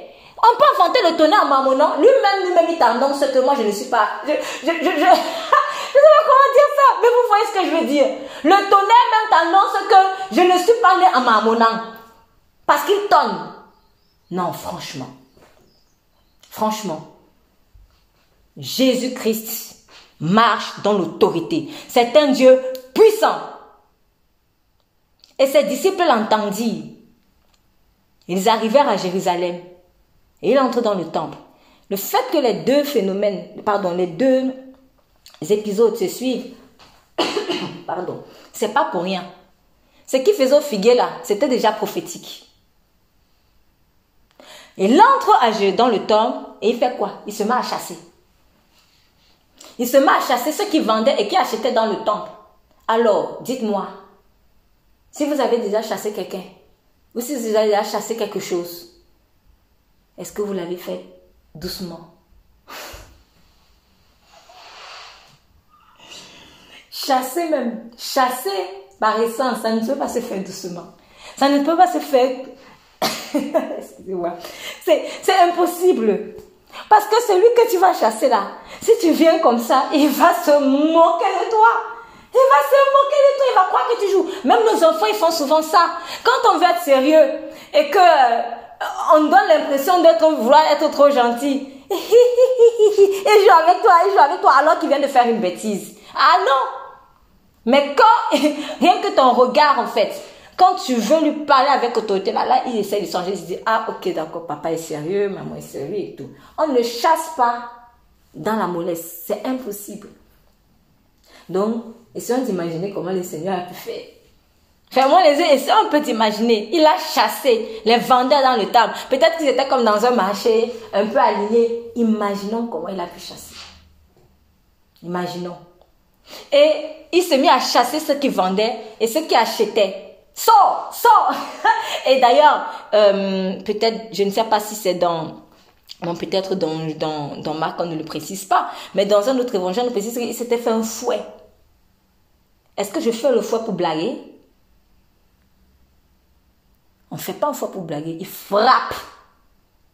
Dieu frappe. Oui, Dieu frappe. Ça, on n'aime pas l'entendre. Il y a quelqu'un un jour, euh, euh, je pense que c'était avant-hier, sur je suis tombée sur, sur TikTok sur un, d'une personne qui faisait une conférence dans sa doctrine, elle était en train de dire aux gens, oui, euh, ne croyez pas que Dieu, Dieu n'est pas, Dieu n'est pas mauvais, il ne peut pas avoir d'enfer, l'enfer n'existe pas, sinon Dieu ne serait pas bon. Donc euh, sachez juste que euh, la terre c'est une école, c'est une école et puis après vous allez retourner au paradis, mais l'enfer n'existe pas, sinon Dieu n'est pas bon et tout ça. Et après, il y a eu plein de commentaires. J'étais choquée. Plein de personnes sont venues Oui, c'est exactement ce que je pensais. Vraiment, Dieu est bon. L'enfer ne peut pas exister. Ah, ça me rassure. Ça confirme. Bon, d'autres aussi, quand même, sont venus dire ah, Attention, Dieu est juste. Ah, non, c'est pas possible, Dieu. Donc, du coup, il y a une personne qui a fait un commentaire en disant Et dans ce cas, pourquoi alors on a peur de la mort? Et là, j'avais envie de dire En fait, oui. Si la terre n'est donc une école, t'inquiète pas, si c'est moi l'école, tu vas retourner. Pourquoi tu as peur de la mort? Et là, j'ai répondu en disant, mais bonne question. Et il faut faire attention. Donc j'ai dit, c'est une très bonne question. Les gens ont peur de la mort parce qu'eux-mêmes, ils ne savent pas où ils vont aller après, en fait, au fond. Ils ne savent pas. Et ils ne savent pas pourquoi, parce qu'ils savent ce qu'ils ont fait de mal. En fait, ce sont nos péchés qui tapissent la peur de la mort. Mais quand tu es en paix et que tes péchés ont été enlevés, tu n'as plus peur. Parce que si tu meurs, tu sais où tu pars. Mais quand tes péchés n'ont pas été ôtés, oui, là, tu vas avoir peur de la mort. Alors, c'est faux de dire que ce n'est qu'une école et tu vas retourner au paradis, quel que soit comment tu es. Non, ça, c'est faux. Dans les doctrines de... Une une mauvaise façon de voir la bonté et l'amour de Dieu. Voilà. Dieu amour dont l'enfer n'existe pas. Au contraire, c'est même parce que l'amour que l'enfer existe, parce que Dieu ne peut pas t'imposer d'aller dans son chez lui. Il ne peut pas t'imposer. Voilà. Donc, du coup, j'ai dit, oui, c'est une très bonne question. Pourquoi donc on a peur de la mort? Là, je dis, faisons attention, en fait, à cette doctrine qui euh, euh, euh, réprouve, en fait, la vérité de Dieu, la justice de Dieu, parce que l'enfer existe réellement. Et la personne est venue répondre, alors là, dans ce cas, je doute vraiment de la bonté de Dieu. Hein. Je doute vraiment que vous connaissez la bonté de Dieu et tout. Il faut s'élever. Il faut s'élever, hein. Je doute de la bonté de Dieu dans ce cas. Dans ce cas, non, vous ne connaissez pas la bonté de Dieu, donc l'enfer n'existe pas. Je me demande comment ils auraient réagi devant un Jésus qui chasse les gens dans le temple. Beaucoup ont du mal à réagir parce qu'ils ne s'attendaient pas à voir ce genre d'attitude de quelqu'un de faible. Je me demande comment ils auraient réagi en voyant que Jésus a fouetté il a fouetté ces vendeurs-là, fouetté leur table. pour les chasser. Parce que Dieu ne blague pas avec sa sainteté. Et là, on parle même d'un temple qui allait être détruit. On parle d'un temple physique, fait de pierre. Et vous pensez que vous allez entrer dans son temple spirituel comme ça, la Nouvelle Jérusalem, avec des choses pourries? Si dans le temple terrestre, il a fouetté les tables, chassé, sans demander leur reste, renversé leur table, et nous, on veut blaguer avec la sainteté de Dieu.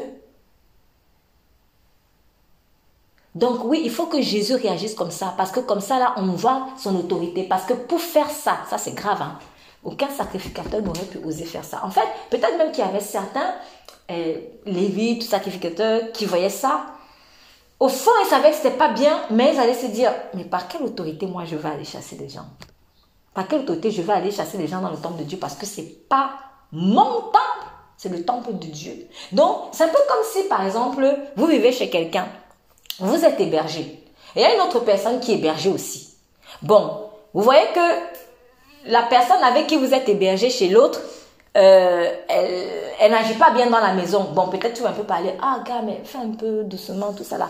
Mais tu ne peux pas te permettre d'aller chasser la personne de cette maison. Pourquoi? Parce que ce n'est pas chez toi. Qui a le droit de le faire? C'est le propriétaire de la maison, nous sommes d'accord. Moi qui suis hébergé, je ne peux pas chasser l'autre qui est aussi hébergé. Je ne peux pas, parce que c'est pas chez moi. Donc aucun sacrificateur ne s'est senti légitime à faire ça. Parce qu'ils ont compris qu'ils sont hébergés eux tous par Dieu. Bon, certains parce que ça les arrangeait peut-être.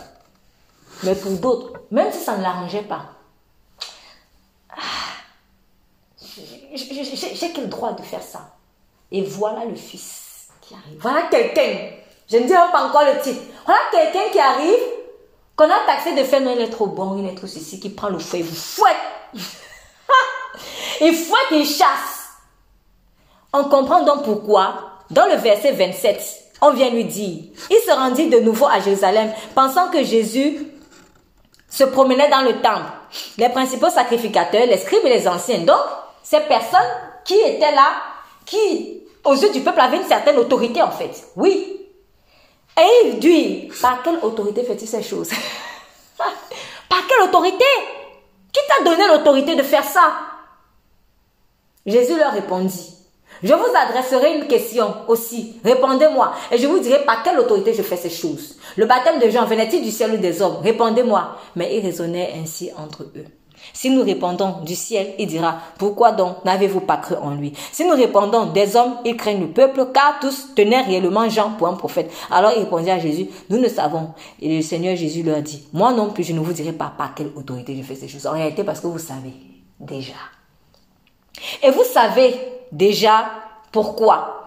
La suite. Verset chapitre 12. Jésus se mit ensuite à leur donner en parabole. Alors, alors parlons parabole. Un homme planta une vigne et l'entoura d'une haie, creusa un pressoir, bâtit une tour, puis il la ferma à des vignerons et quitta le pays. Au temps de la récolte, il envoya un serviteur vers les vignerons pour recevoir une part du produit de la vigne. S'étant saisi de lui, il le battit, le renvoya à vite. Il envoya de nouveau vers eux un autre serviteur, ils le frappèrent à la tête et l'outragèrent. Il envoya un troisième qu'ils tuèrent. Plusieurs autres qu'ils battirent ou tuèrent. Il avait encore un fils bien-aimé. Il envoya vers eux le dernier en disant, ils auront du respect pour mon fils. Il envoya vers eux le dernier avant d'aller même plus loin. Ça, c'est important. Il avait encore un fils bien-aimé. Il l'envoya vers eux le dernier. Il l'envoya vers eux le dernier. Alors, ceux qui disent qu'il y a après Jésus, que c'est quelqu'un d'autre là, je ne sais pas qui ou d'autres personnes, que c'est le dernier. C'est faux parce que le Père a envoyé le Fils le dernier. Après lui, il n'y a personne. Plus de Messie. Il est l'alpha et l'oméga, la fin. Donc, il n'y a plus de dernier. Il n'y a plus de dernier. Le Fils est le dernier. C'est celui qui a clôturé la clôture. Plus rien après Jésus. En disant, ils auront du respect pour mon fils. Mais ces vignerons disent entre eux, voici l'héritier, venez, tuons-le, et l'héritage sera à nous. Et il le saisit, il se saisit de lui, le tueur, le jetèrent hors de la vigne. Maintenant, que fera le maître de la vigne Donc, avant même de continuer cela? Donc, pourquoi Jésus leur donne cette parabole? Parce que Verset 12, ils cherchaient à se saisir de lui, mais ils craignaient la foule. Ils avaient compris que c'était pour eux que Jésus avait dit cette parabole. Donc quand il disait par quelle autorité, au fond, il savait déjà que ce n'était pas l'autorité de Dieu parce que tu ne peux pas oser faire ce genre de choses sans que Dieu ne te frappe. Dieu va te frapper si tu oses venir jouer les King Kong dans son temple. Il n'y a que Dieu qui peut chasser les gens de son temple. Donc si Jésus l'a fait, c'est qu'il est Dieu. Tous ceux qui ont essayé d'apporter du feu étranger à l'autel, on a vu comment ils ont fini. On a vu. Pourtant, certains même étaient, ils avaient une certaine notion. Les fils d'Aaron, fils d'Aaron, Lévites, ils apportent le feu étranger, Dieu les frappe. Ceux Akan, Abiram et autres là qui se sont élevés contre Moïse, ils sont aussi venus avec les encensoirs. Dieu a frappé, il a ouvert la terre, la terre les a, les a avalés. Donc, tu ne peux pas t'amuser à venir jouer les King Kong dans le temple de Dieu comme ça. C'est grave ce que Jésus a fait. Peut-être il s'attendait à ce qu'il tomberait de mort. Là, on en a dit, ah, il a osé, il va, il va, il va périr comme les fils d'Aaron, etc. Sauf que rien ne s'est passé. Ils se sont dit, ah, il est vraiment, il est vraiment le fils. Celui-ci, ah, personne n'a jamais fait ça.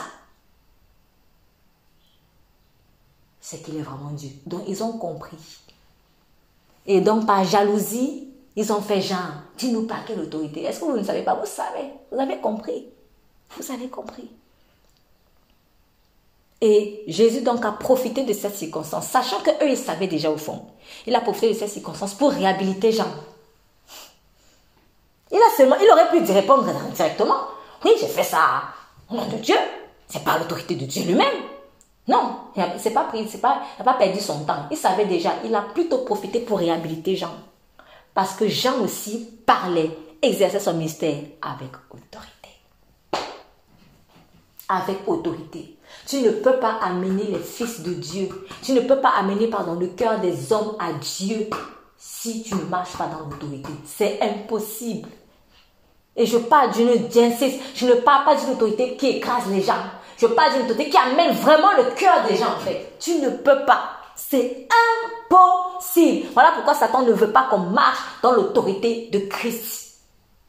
Sans l'autorité de Dieu, tu ne peux rien faire pour Dieu véritablement. Donc on doit marcher dans cette autorité-là. Il nous l'a donné. Je vous ai donné le pouvoir de marcher sur les scorpions, les vipères, les tigres, les dragons, ainsi que sur toute la personne ennemie. Et rien ne pourra venir. Il a tout donné à l'église. L'époux a donné tout à l'épouse. Avant même les, noces. Avant même les noces. Parce qu'on attend l'époux pour aller faire les noces. Mais il t'a déjà donné. Alors qu'est-ce que je fais avec cette autorité? Et cette autorité-là, elle se manifeste beaucoup par ma bouche. Voilà. Parce que c'est comme ça que Dieu fait les choses. Tout est créé par quoi? Sa parole. Donc, il faut que, si Dieu parle par ma bouche, comme il dit, Dieu parle, les prophètes ne prophétiseront-ils pas? On prophétise parce que Dieu parle. Si on respecte aussi beaucoup les prophètes, eh bien c'est parce qu'on sait qu'ils parlent par l'autorité de Dieu. Et Dieu nous l'a donné. Le Saint-Esprit est là pour ça. Exerçons-la, manifestons-la, croyons-la, ne la négligeons pas. Exerçons-la dans le bon sens, pour la vérité et non contre la vérité. Oui, je vais accepter d'être faible. Un temps soit peu. J'insiste, un temps soit peu. Mais je ne reste pas maudit sur la croix. Christ a déjà porté la croix. Il a déjà porté la malédiction. La croix que je porte là, la croix que je porte là, c'est parce qu'il y a plein de domaines de ma vie qui doivent être purifiés en fait. Il y en a plein. Donc ça va durer toute la vie mais je ne suis plus maudit. Mes péchés ont été enlevés. Dieu est maintenant en train de me purifier. En tout cas, normalement, c'est ça. Sauf si j'ai été réprouvé, comme l'apôtre Paul a dit. Sauf si vous avez été réprouvé. Ne reconnaissez-vous pas que Jésus en vous? Ne reconnaissez-vous pas? Alors, marche dans l'autorité pour la vérité. Parce que finalement, ce que les Corinthiens faisaient, ce n'était pas l'autorité de Christ, c'était du désordre. Il dit, mais vous ne reconnaissez pas que le Christ est en vous? Si tu ne marches pas dans l'autorité de Dieu, c'est que tu ne reconnais pas en fait qu'il vit en toi. Il vit en nous. Il vit en nous. Donc, marchons dans son autorité. Et parlons aux montagnes. Parlons aux montagnes.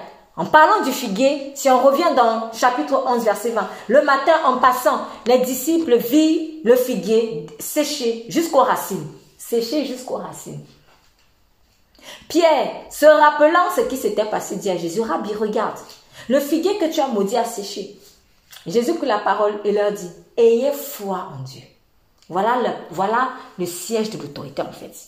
Ayez foi en Dieu. Ayez foi en Dieu. Je vous le dis en vérité. Si quelqu'un dit à cette montagne, ôte-toi de là et jette-toi dans la mer. La montagne, pourquoi il a pris le symbole de la montagne? La montagne, c'est plus fort qu'un arbre. Hein. Si on dit à quelqu'un, choisis entre déraciner une montagne et déraciner un arbre, même s'il sait qu'il n'a pas la force pour déraciner l'arbre, il va dire, je préfère me battre avec l'arbre. Pourquoi? Parce que il se dit, bon, voilà, la forteresse de l'arbre, a priori, peut être moins costaude que la forteresse d'une montagne. Mais Jésus dit, si tu dis à cette montagne, donc quelle que soit l'ampleur de la forteresse en réalité, finalement, quelle que soit la forteresse, l'ampleur, pardon, de la forteresse de la montagne, si tu lui dis, ôte-toi de là et jette-toi dans la mer. Et s'il ne doute point en son cœur, foi en Dieu et ne pas douter en son cœur. Mais crois que ce qu'il dit arrive, il le verra s'accomplir. Pourquoi les sorciers arrivent à faire ça? À l'inverse, dans le monde des ténèbres. Et souvent ça arrive. Et moi qui suis au-dessus du sorcier, de par ma position en Christ, je ne crois pas en cela. Ce n'est pas normal. Celui qui croit en Satan ne peut pas me dépasser. Normalement. Normalement. C'est là où on voit que finalement, tout est surtout aussi une question de foi. Si quelqu'un a plus foi en Satan que moi je n'ai de foi en Dieu, il ne faut pas que je sois surprise d'être vaincu. Parce que si je dis que j'ai Jésus, mais je n'ai pas la foi véritable en Jésus-Christ, il n'y aura rien. C'est comme si le Saint-Esprit ne me sert à rien en fait. Mais lui qui a la foi vraiment en Satan, sa foi en Satan là va agir. La preuve, la peur, elle agit, même sur nous en fait. Quand j'ai peur, je fais des choses.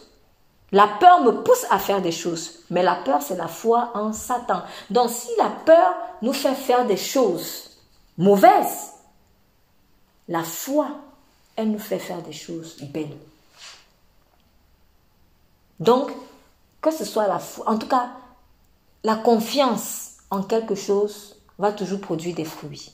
Si j'ai vraiment confiance peut-être en, X, je vais avoir des attitudes qui vont démontrer cette confiance-là sans forcer. Donc, celui qui dit à cette montagne, ôte-toi et jette-toi dans la mer, et s'il ne doute pas,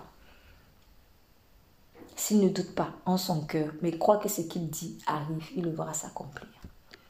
C'est pourquoi je vous dis, tout ce que vous demanderez en priant. Alors, euh, entre parenthèses, je vous avoue que j'avais même oublié que cette partie était là. Donc, j'insiste par rapport à ce que j'ai dit tout à l'heure en, avant de commencer le message. Tout ce que vous demanderez en priant, croyez que vous l'avez reçu. Il faut croire. Et vous le verrez s'accomplir. Ce qui veut dire que c'est quand je crois c'est quand je crois que j'ai reçu que je vais voir la chose s'accomplir. Donc la chose là, elle est où? Elle est déjà là. C'est comme si elle est seulement cachée. Mais maintenant, quand je crois qu'elle va sortir, là, elle va sortir. Si je suis enceinte, je sens le gros ventre, mais que je ne crois pas que l'enfant va sortir, qu'est-ce qui va se passer? Je ne vais pas pousser. Pourquoi je pousse? C'est parce que je sais que l'enfant est prêt de sortir. Mais si je ne crois pas que l'enfant est prêt de sortir, je ne vais pas pousser. La foi te pousse à crier. Je bénis le Seigneur de nous avoir enseigné par des phénomènes simples de la vie qui nous entourent tous les jours. C'est comme ça. Donc une personne qui est enceinte et qui ne croit pas, si peut-être même, vous voyez, les personnes, euh, euh, peut-être des gens qui font des dénis de grossesse, ça se passe pas bien. Ça se passe pas bien ça se passe pas bien en fait. comme une personne qui s'attend, qui est dans l'expectative de oh, mon enfant va venir. Franchement, quand tu t'attends que tu es content que ton enfant va venir, je dis même le cri là. Oh, c'est un cri de douleur, mais en même temps c'est un cri de joie. Tu, tu es content. Donc si je crois que l'enfant va sortir, je vais pousser. Mais si je ne crois pas, je ne vais pas pousser. Si tu crois que la montagne va se déplacer, tu vas crier. Si tu ne crois pas, tu ne crieras pas. Gardons cette image de l'enfantement, mais c'est ça. Parce que justement, l'exaucement, c'est un enfantement en fait. C'est un enfantement. Mais l'exaucement là, il est déjà là. Il veut juste se faire voir. Comme l'enfant qui est déjà là. Mais c'est juste qu'on ne le voit pas. On ne le voit pas. Donc, je pousse pour qu'on le voit. L'enfant ne peut pas sortir seul. Même s'il est prêt, si la mère ne pousse pas, il ne peut pas sortir. Il ne peut pas. Il faut qu'il y ait des contacts, il faut que la maman pousse en fait. Quand elle sent, il faut qu'elle pousse. Et si elle ne peut pas pousser, on va vous le vendre. Quoi qu'il en soit, l'enfant ne peut pas sortir seul. Voilà.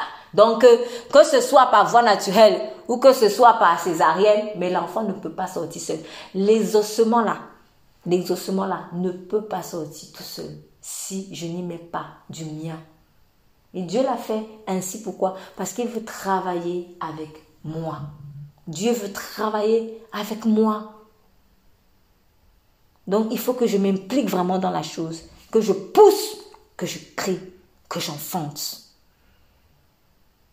Et lorsque vous êtes debout faisant votre prière, si vous avez quelque chose contre quelqu'un, pardonnez afin que votre Père qui est dans les cieux vous pardonne aussi vos offenses. Mais si vous ne pardonnez pas votre Père qui est dans les cieux, ne votre, pardon. Mais si vous ne pardonnez pas, votre Père qui est dans les cieux ne vous pardonnera pas non plus vos offenses. Pourquoi Jésus dit ça?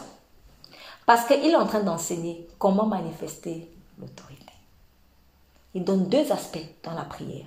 Premièrement, il faut que tu crois que ce que tu dis là, ce que tu demandes, ça va arriver. Il faut que tu aies vu ça dans l'esprit en fait. Et Dieu, et Dieu nous fait grâce de voir les choses en esprit. Il va te donner peut-être des songes. Il va te donner des visions. Il va te, il va te donner des En tout cas, il va te faire voir les choses en esprit. Si, quand vous priez pour quelque chose, suppliez que Dieu vous fasse voir ça dans l'esprit. C'est quand maintenant tu vois dans l'esprit.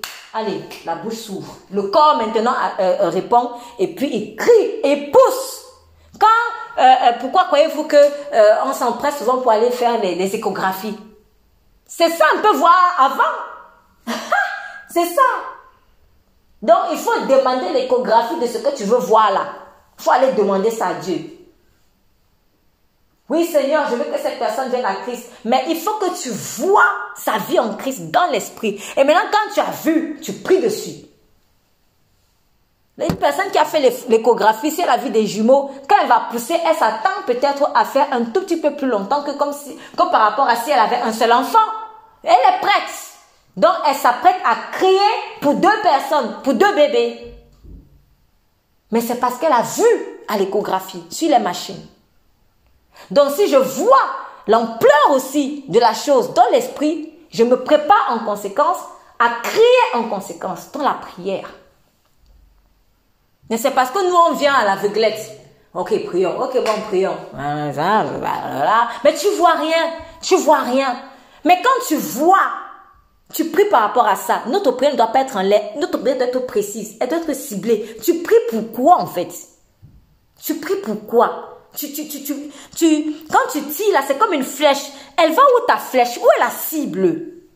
Faut demander en fait, Seigneur, je veux voir la cible. On ne va pas en l'air comme ça parce que souvent on prie, on, on boxe en l'air, on boxe en l'air, si même on a des flèches. Si même on a des flèches, parfois on va sans flèche. Sur quelle parole je m'appuie pour prier? Oui, j'ai seulement demandé, j'ai seulement demandé. Mais non, c'est pas toi qui fabrique les armes. faut demander les flèches à Dieu et que ton carquois soit rempli. Donc, quand maintenant j'ai les flèches, je demande aussi la cible. Seigneur, que la cible? C'est pour ça que souvent, quand on prie, je demande, on s'arrête et je demande s'il y a une orientation un peu plus précise. Parce que souvent aussi, c'est au fur et à mesure que j'avance que les choses s'éclaircissent. Mais je ne dois pas aller à l'aveuglette comme ça. C'est pour ça que Dieu nous a aussi donné le parler en langue. C'est pour nous aider aussi. Pour celui qui parle en langue. Si je n'ai pas, je peux demander au Seigneur, accorde-moi ce don. Mais en fait, quand je prie en langue, mon esprit, il, il, vit, il y a des choses qui se passent. Il y a des choses qui se passent. Donc je vais recevoir les flèches, je vais recevoir la cible. Et maintenant, il me suffira juste de, tirer. Et là, la prière est efficace. Elle va bim dans le truc. Si vous commencez à faire ça constamment, vous allez voir, même quand tu vas parler aux gens, ou quand tu, déjà quand tu vas prier, tu ne vas plus aller à gauche, à droite. Tu vas précisément droit au but. Même quand tu vas parler aux gens, tu leur diras précisément droit au but ce qu'il faut dire. C'est pour cela que, en fait, quand, si vous laissez le Saint-Esprit vous remplir, vous n'allez pas parler à tort et à travers. Je ne vais pas parler à tort et à travers. Je parlerai même pas beaucoup, beaucoup, beaucoup. En fait, je ne vais pas bavarder. Voilà, je vais dire ça comme ça. Parce que bavarder, c'est parler, parler, parler. Et quand on regarde tout ce que j'ai dit, en réalité, il n'y a que 2% qui sont vraiment intéressantes. Non. Donc, quand j'apprends à parler à Dieu, parce que prier en fait, c'est parler à Dieu. Quand j'apprends à parler à Dieu et que j'exerce mon esprit à être précis dans la prière, ça va automatiquement déteindre sur mon être. Donc quand je vais parler aux gens ou quand je vais présenter quelque chose à quelqu'un, c'est droit, précis, c'est clair. On ne va pas à gauche, on ne va pas à droite. Et c'est comme ça que petit à petit, j'apprends à être précis en fait et à ne plus me détourner ni à gauche ni à droite.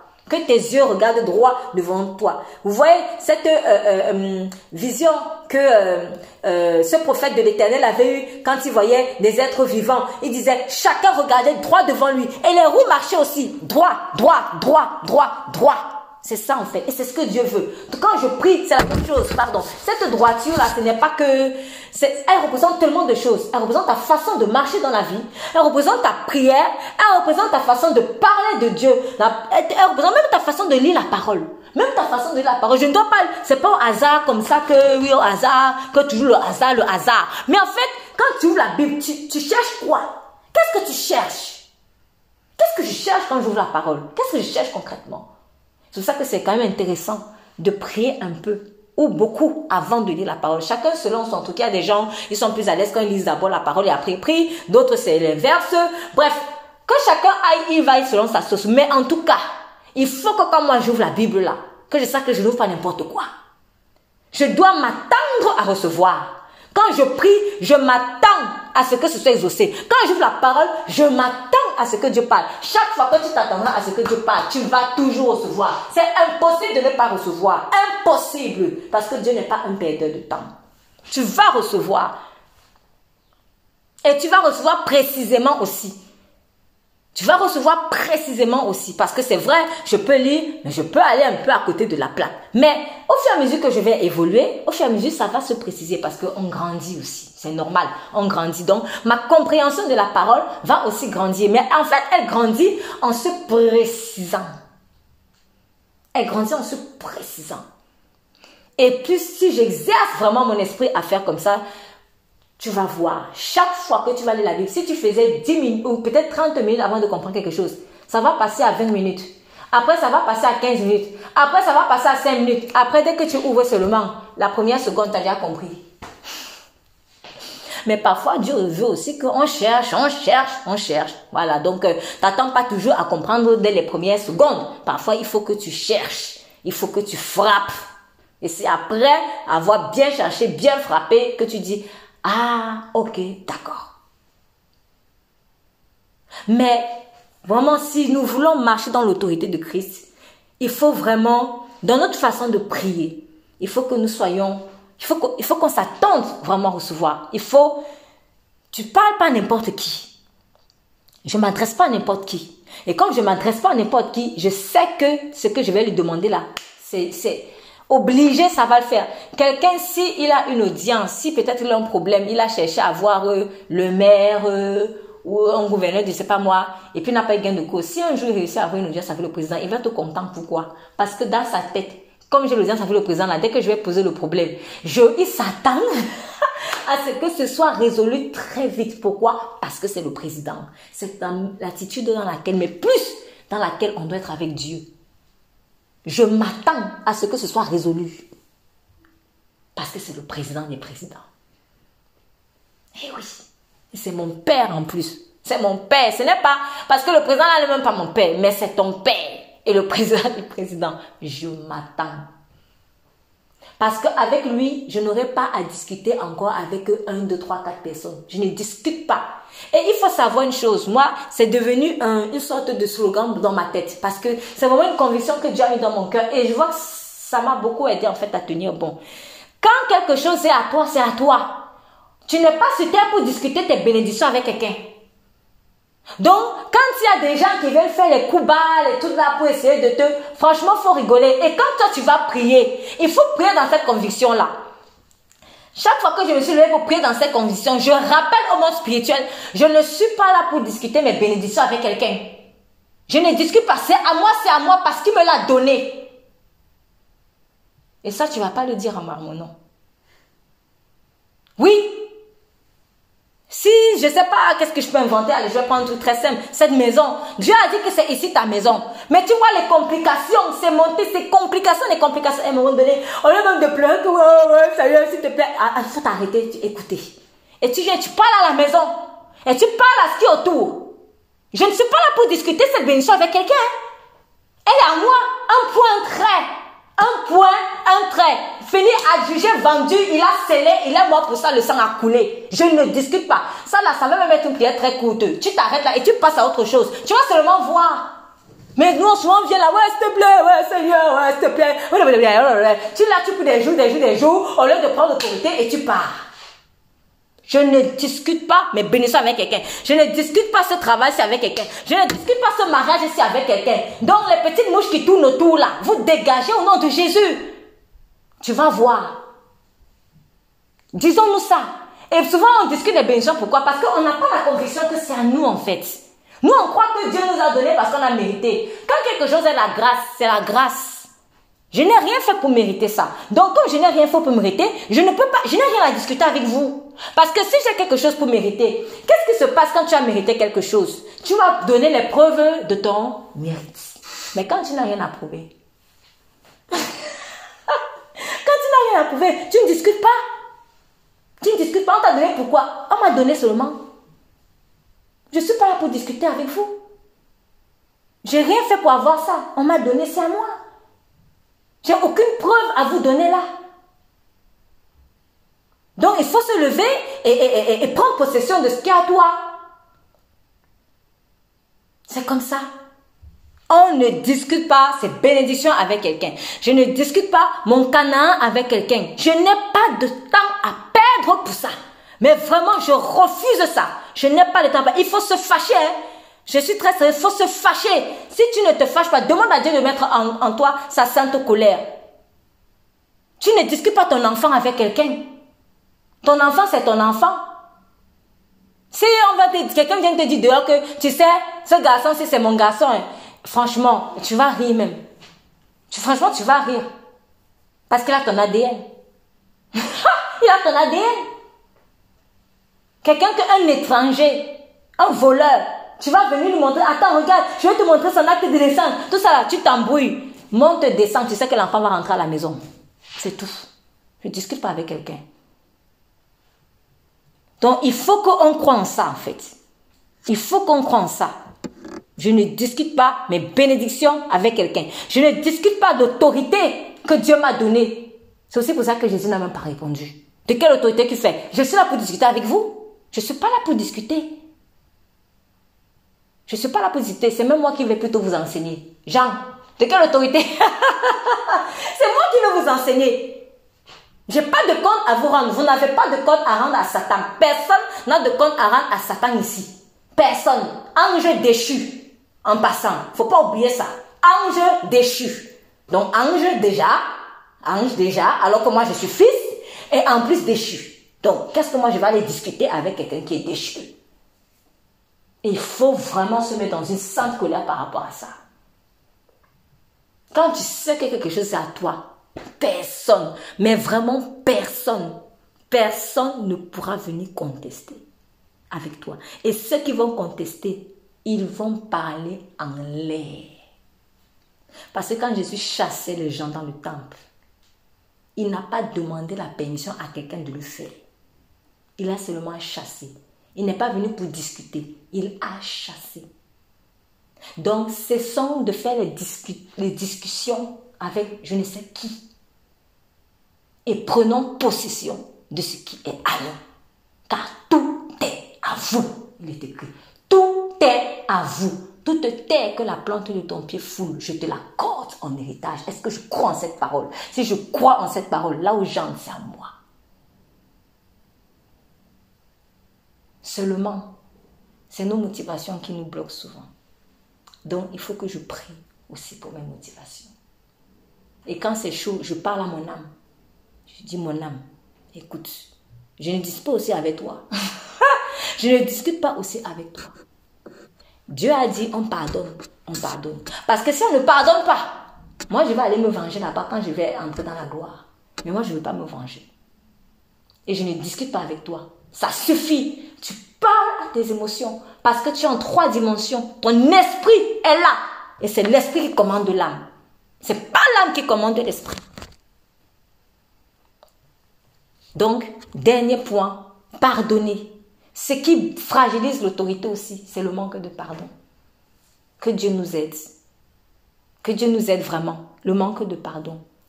Donc, quand je n'ai pas de, de haine, en fait, vis-à-vis de quelqu'un, je n'ai pas de, rancune, mon autorité est libre. En fait, l'amour de Dieu est ce qui soutient, en fait, l'autorité de Dieu. Voilà. Donc, quelqu'un qui marche en autorité de Dieu, il doit s'assurer que l'amour soit son moteur. C'est pour ça qu'il faut beaucoup prier aussi pour ça. Et laisser que Dieu, de temps en temps, nous crucifie pour que la, la chair parte, afin que l'amour prenne la place. Quand l'amour de Dieu est là, l'autorité de Dieu devient forte en moi. Elle se manifeste plus fortement, en fait, en moi.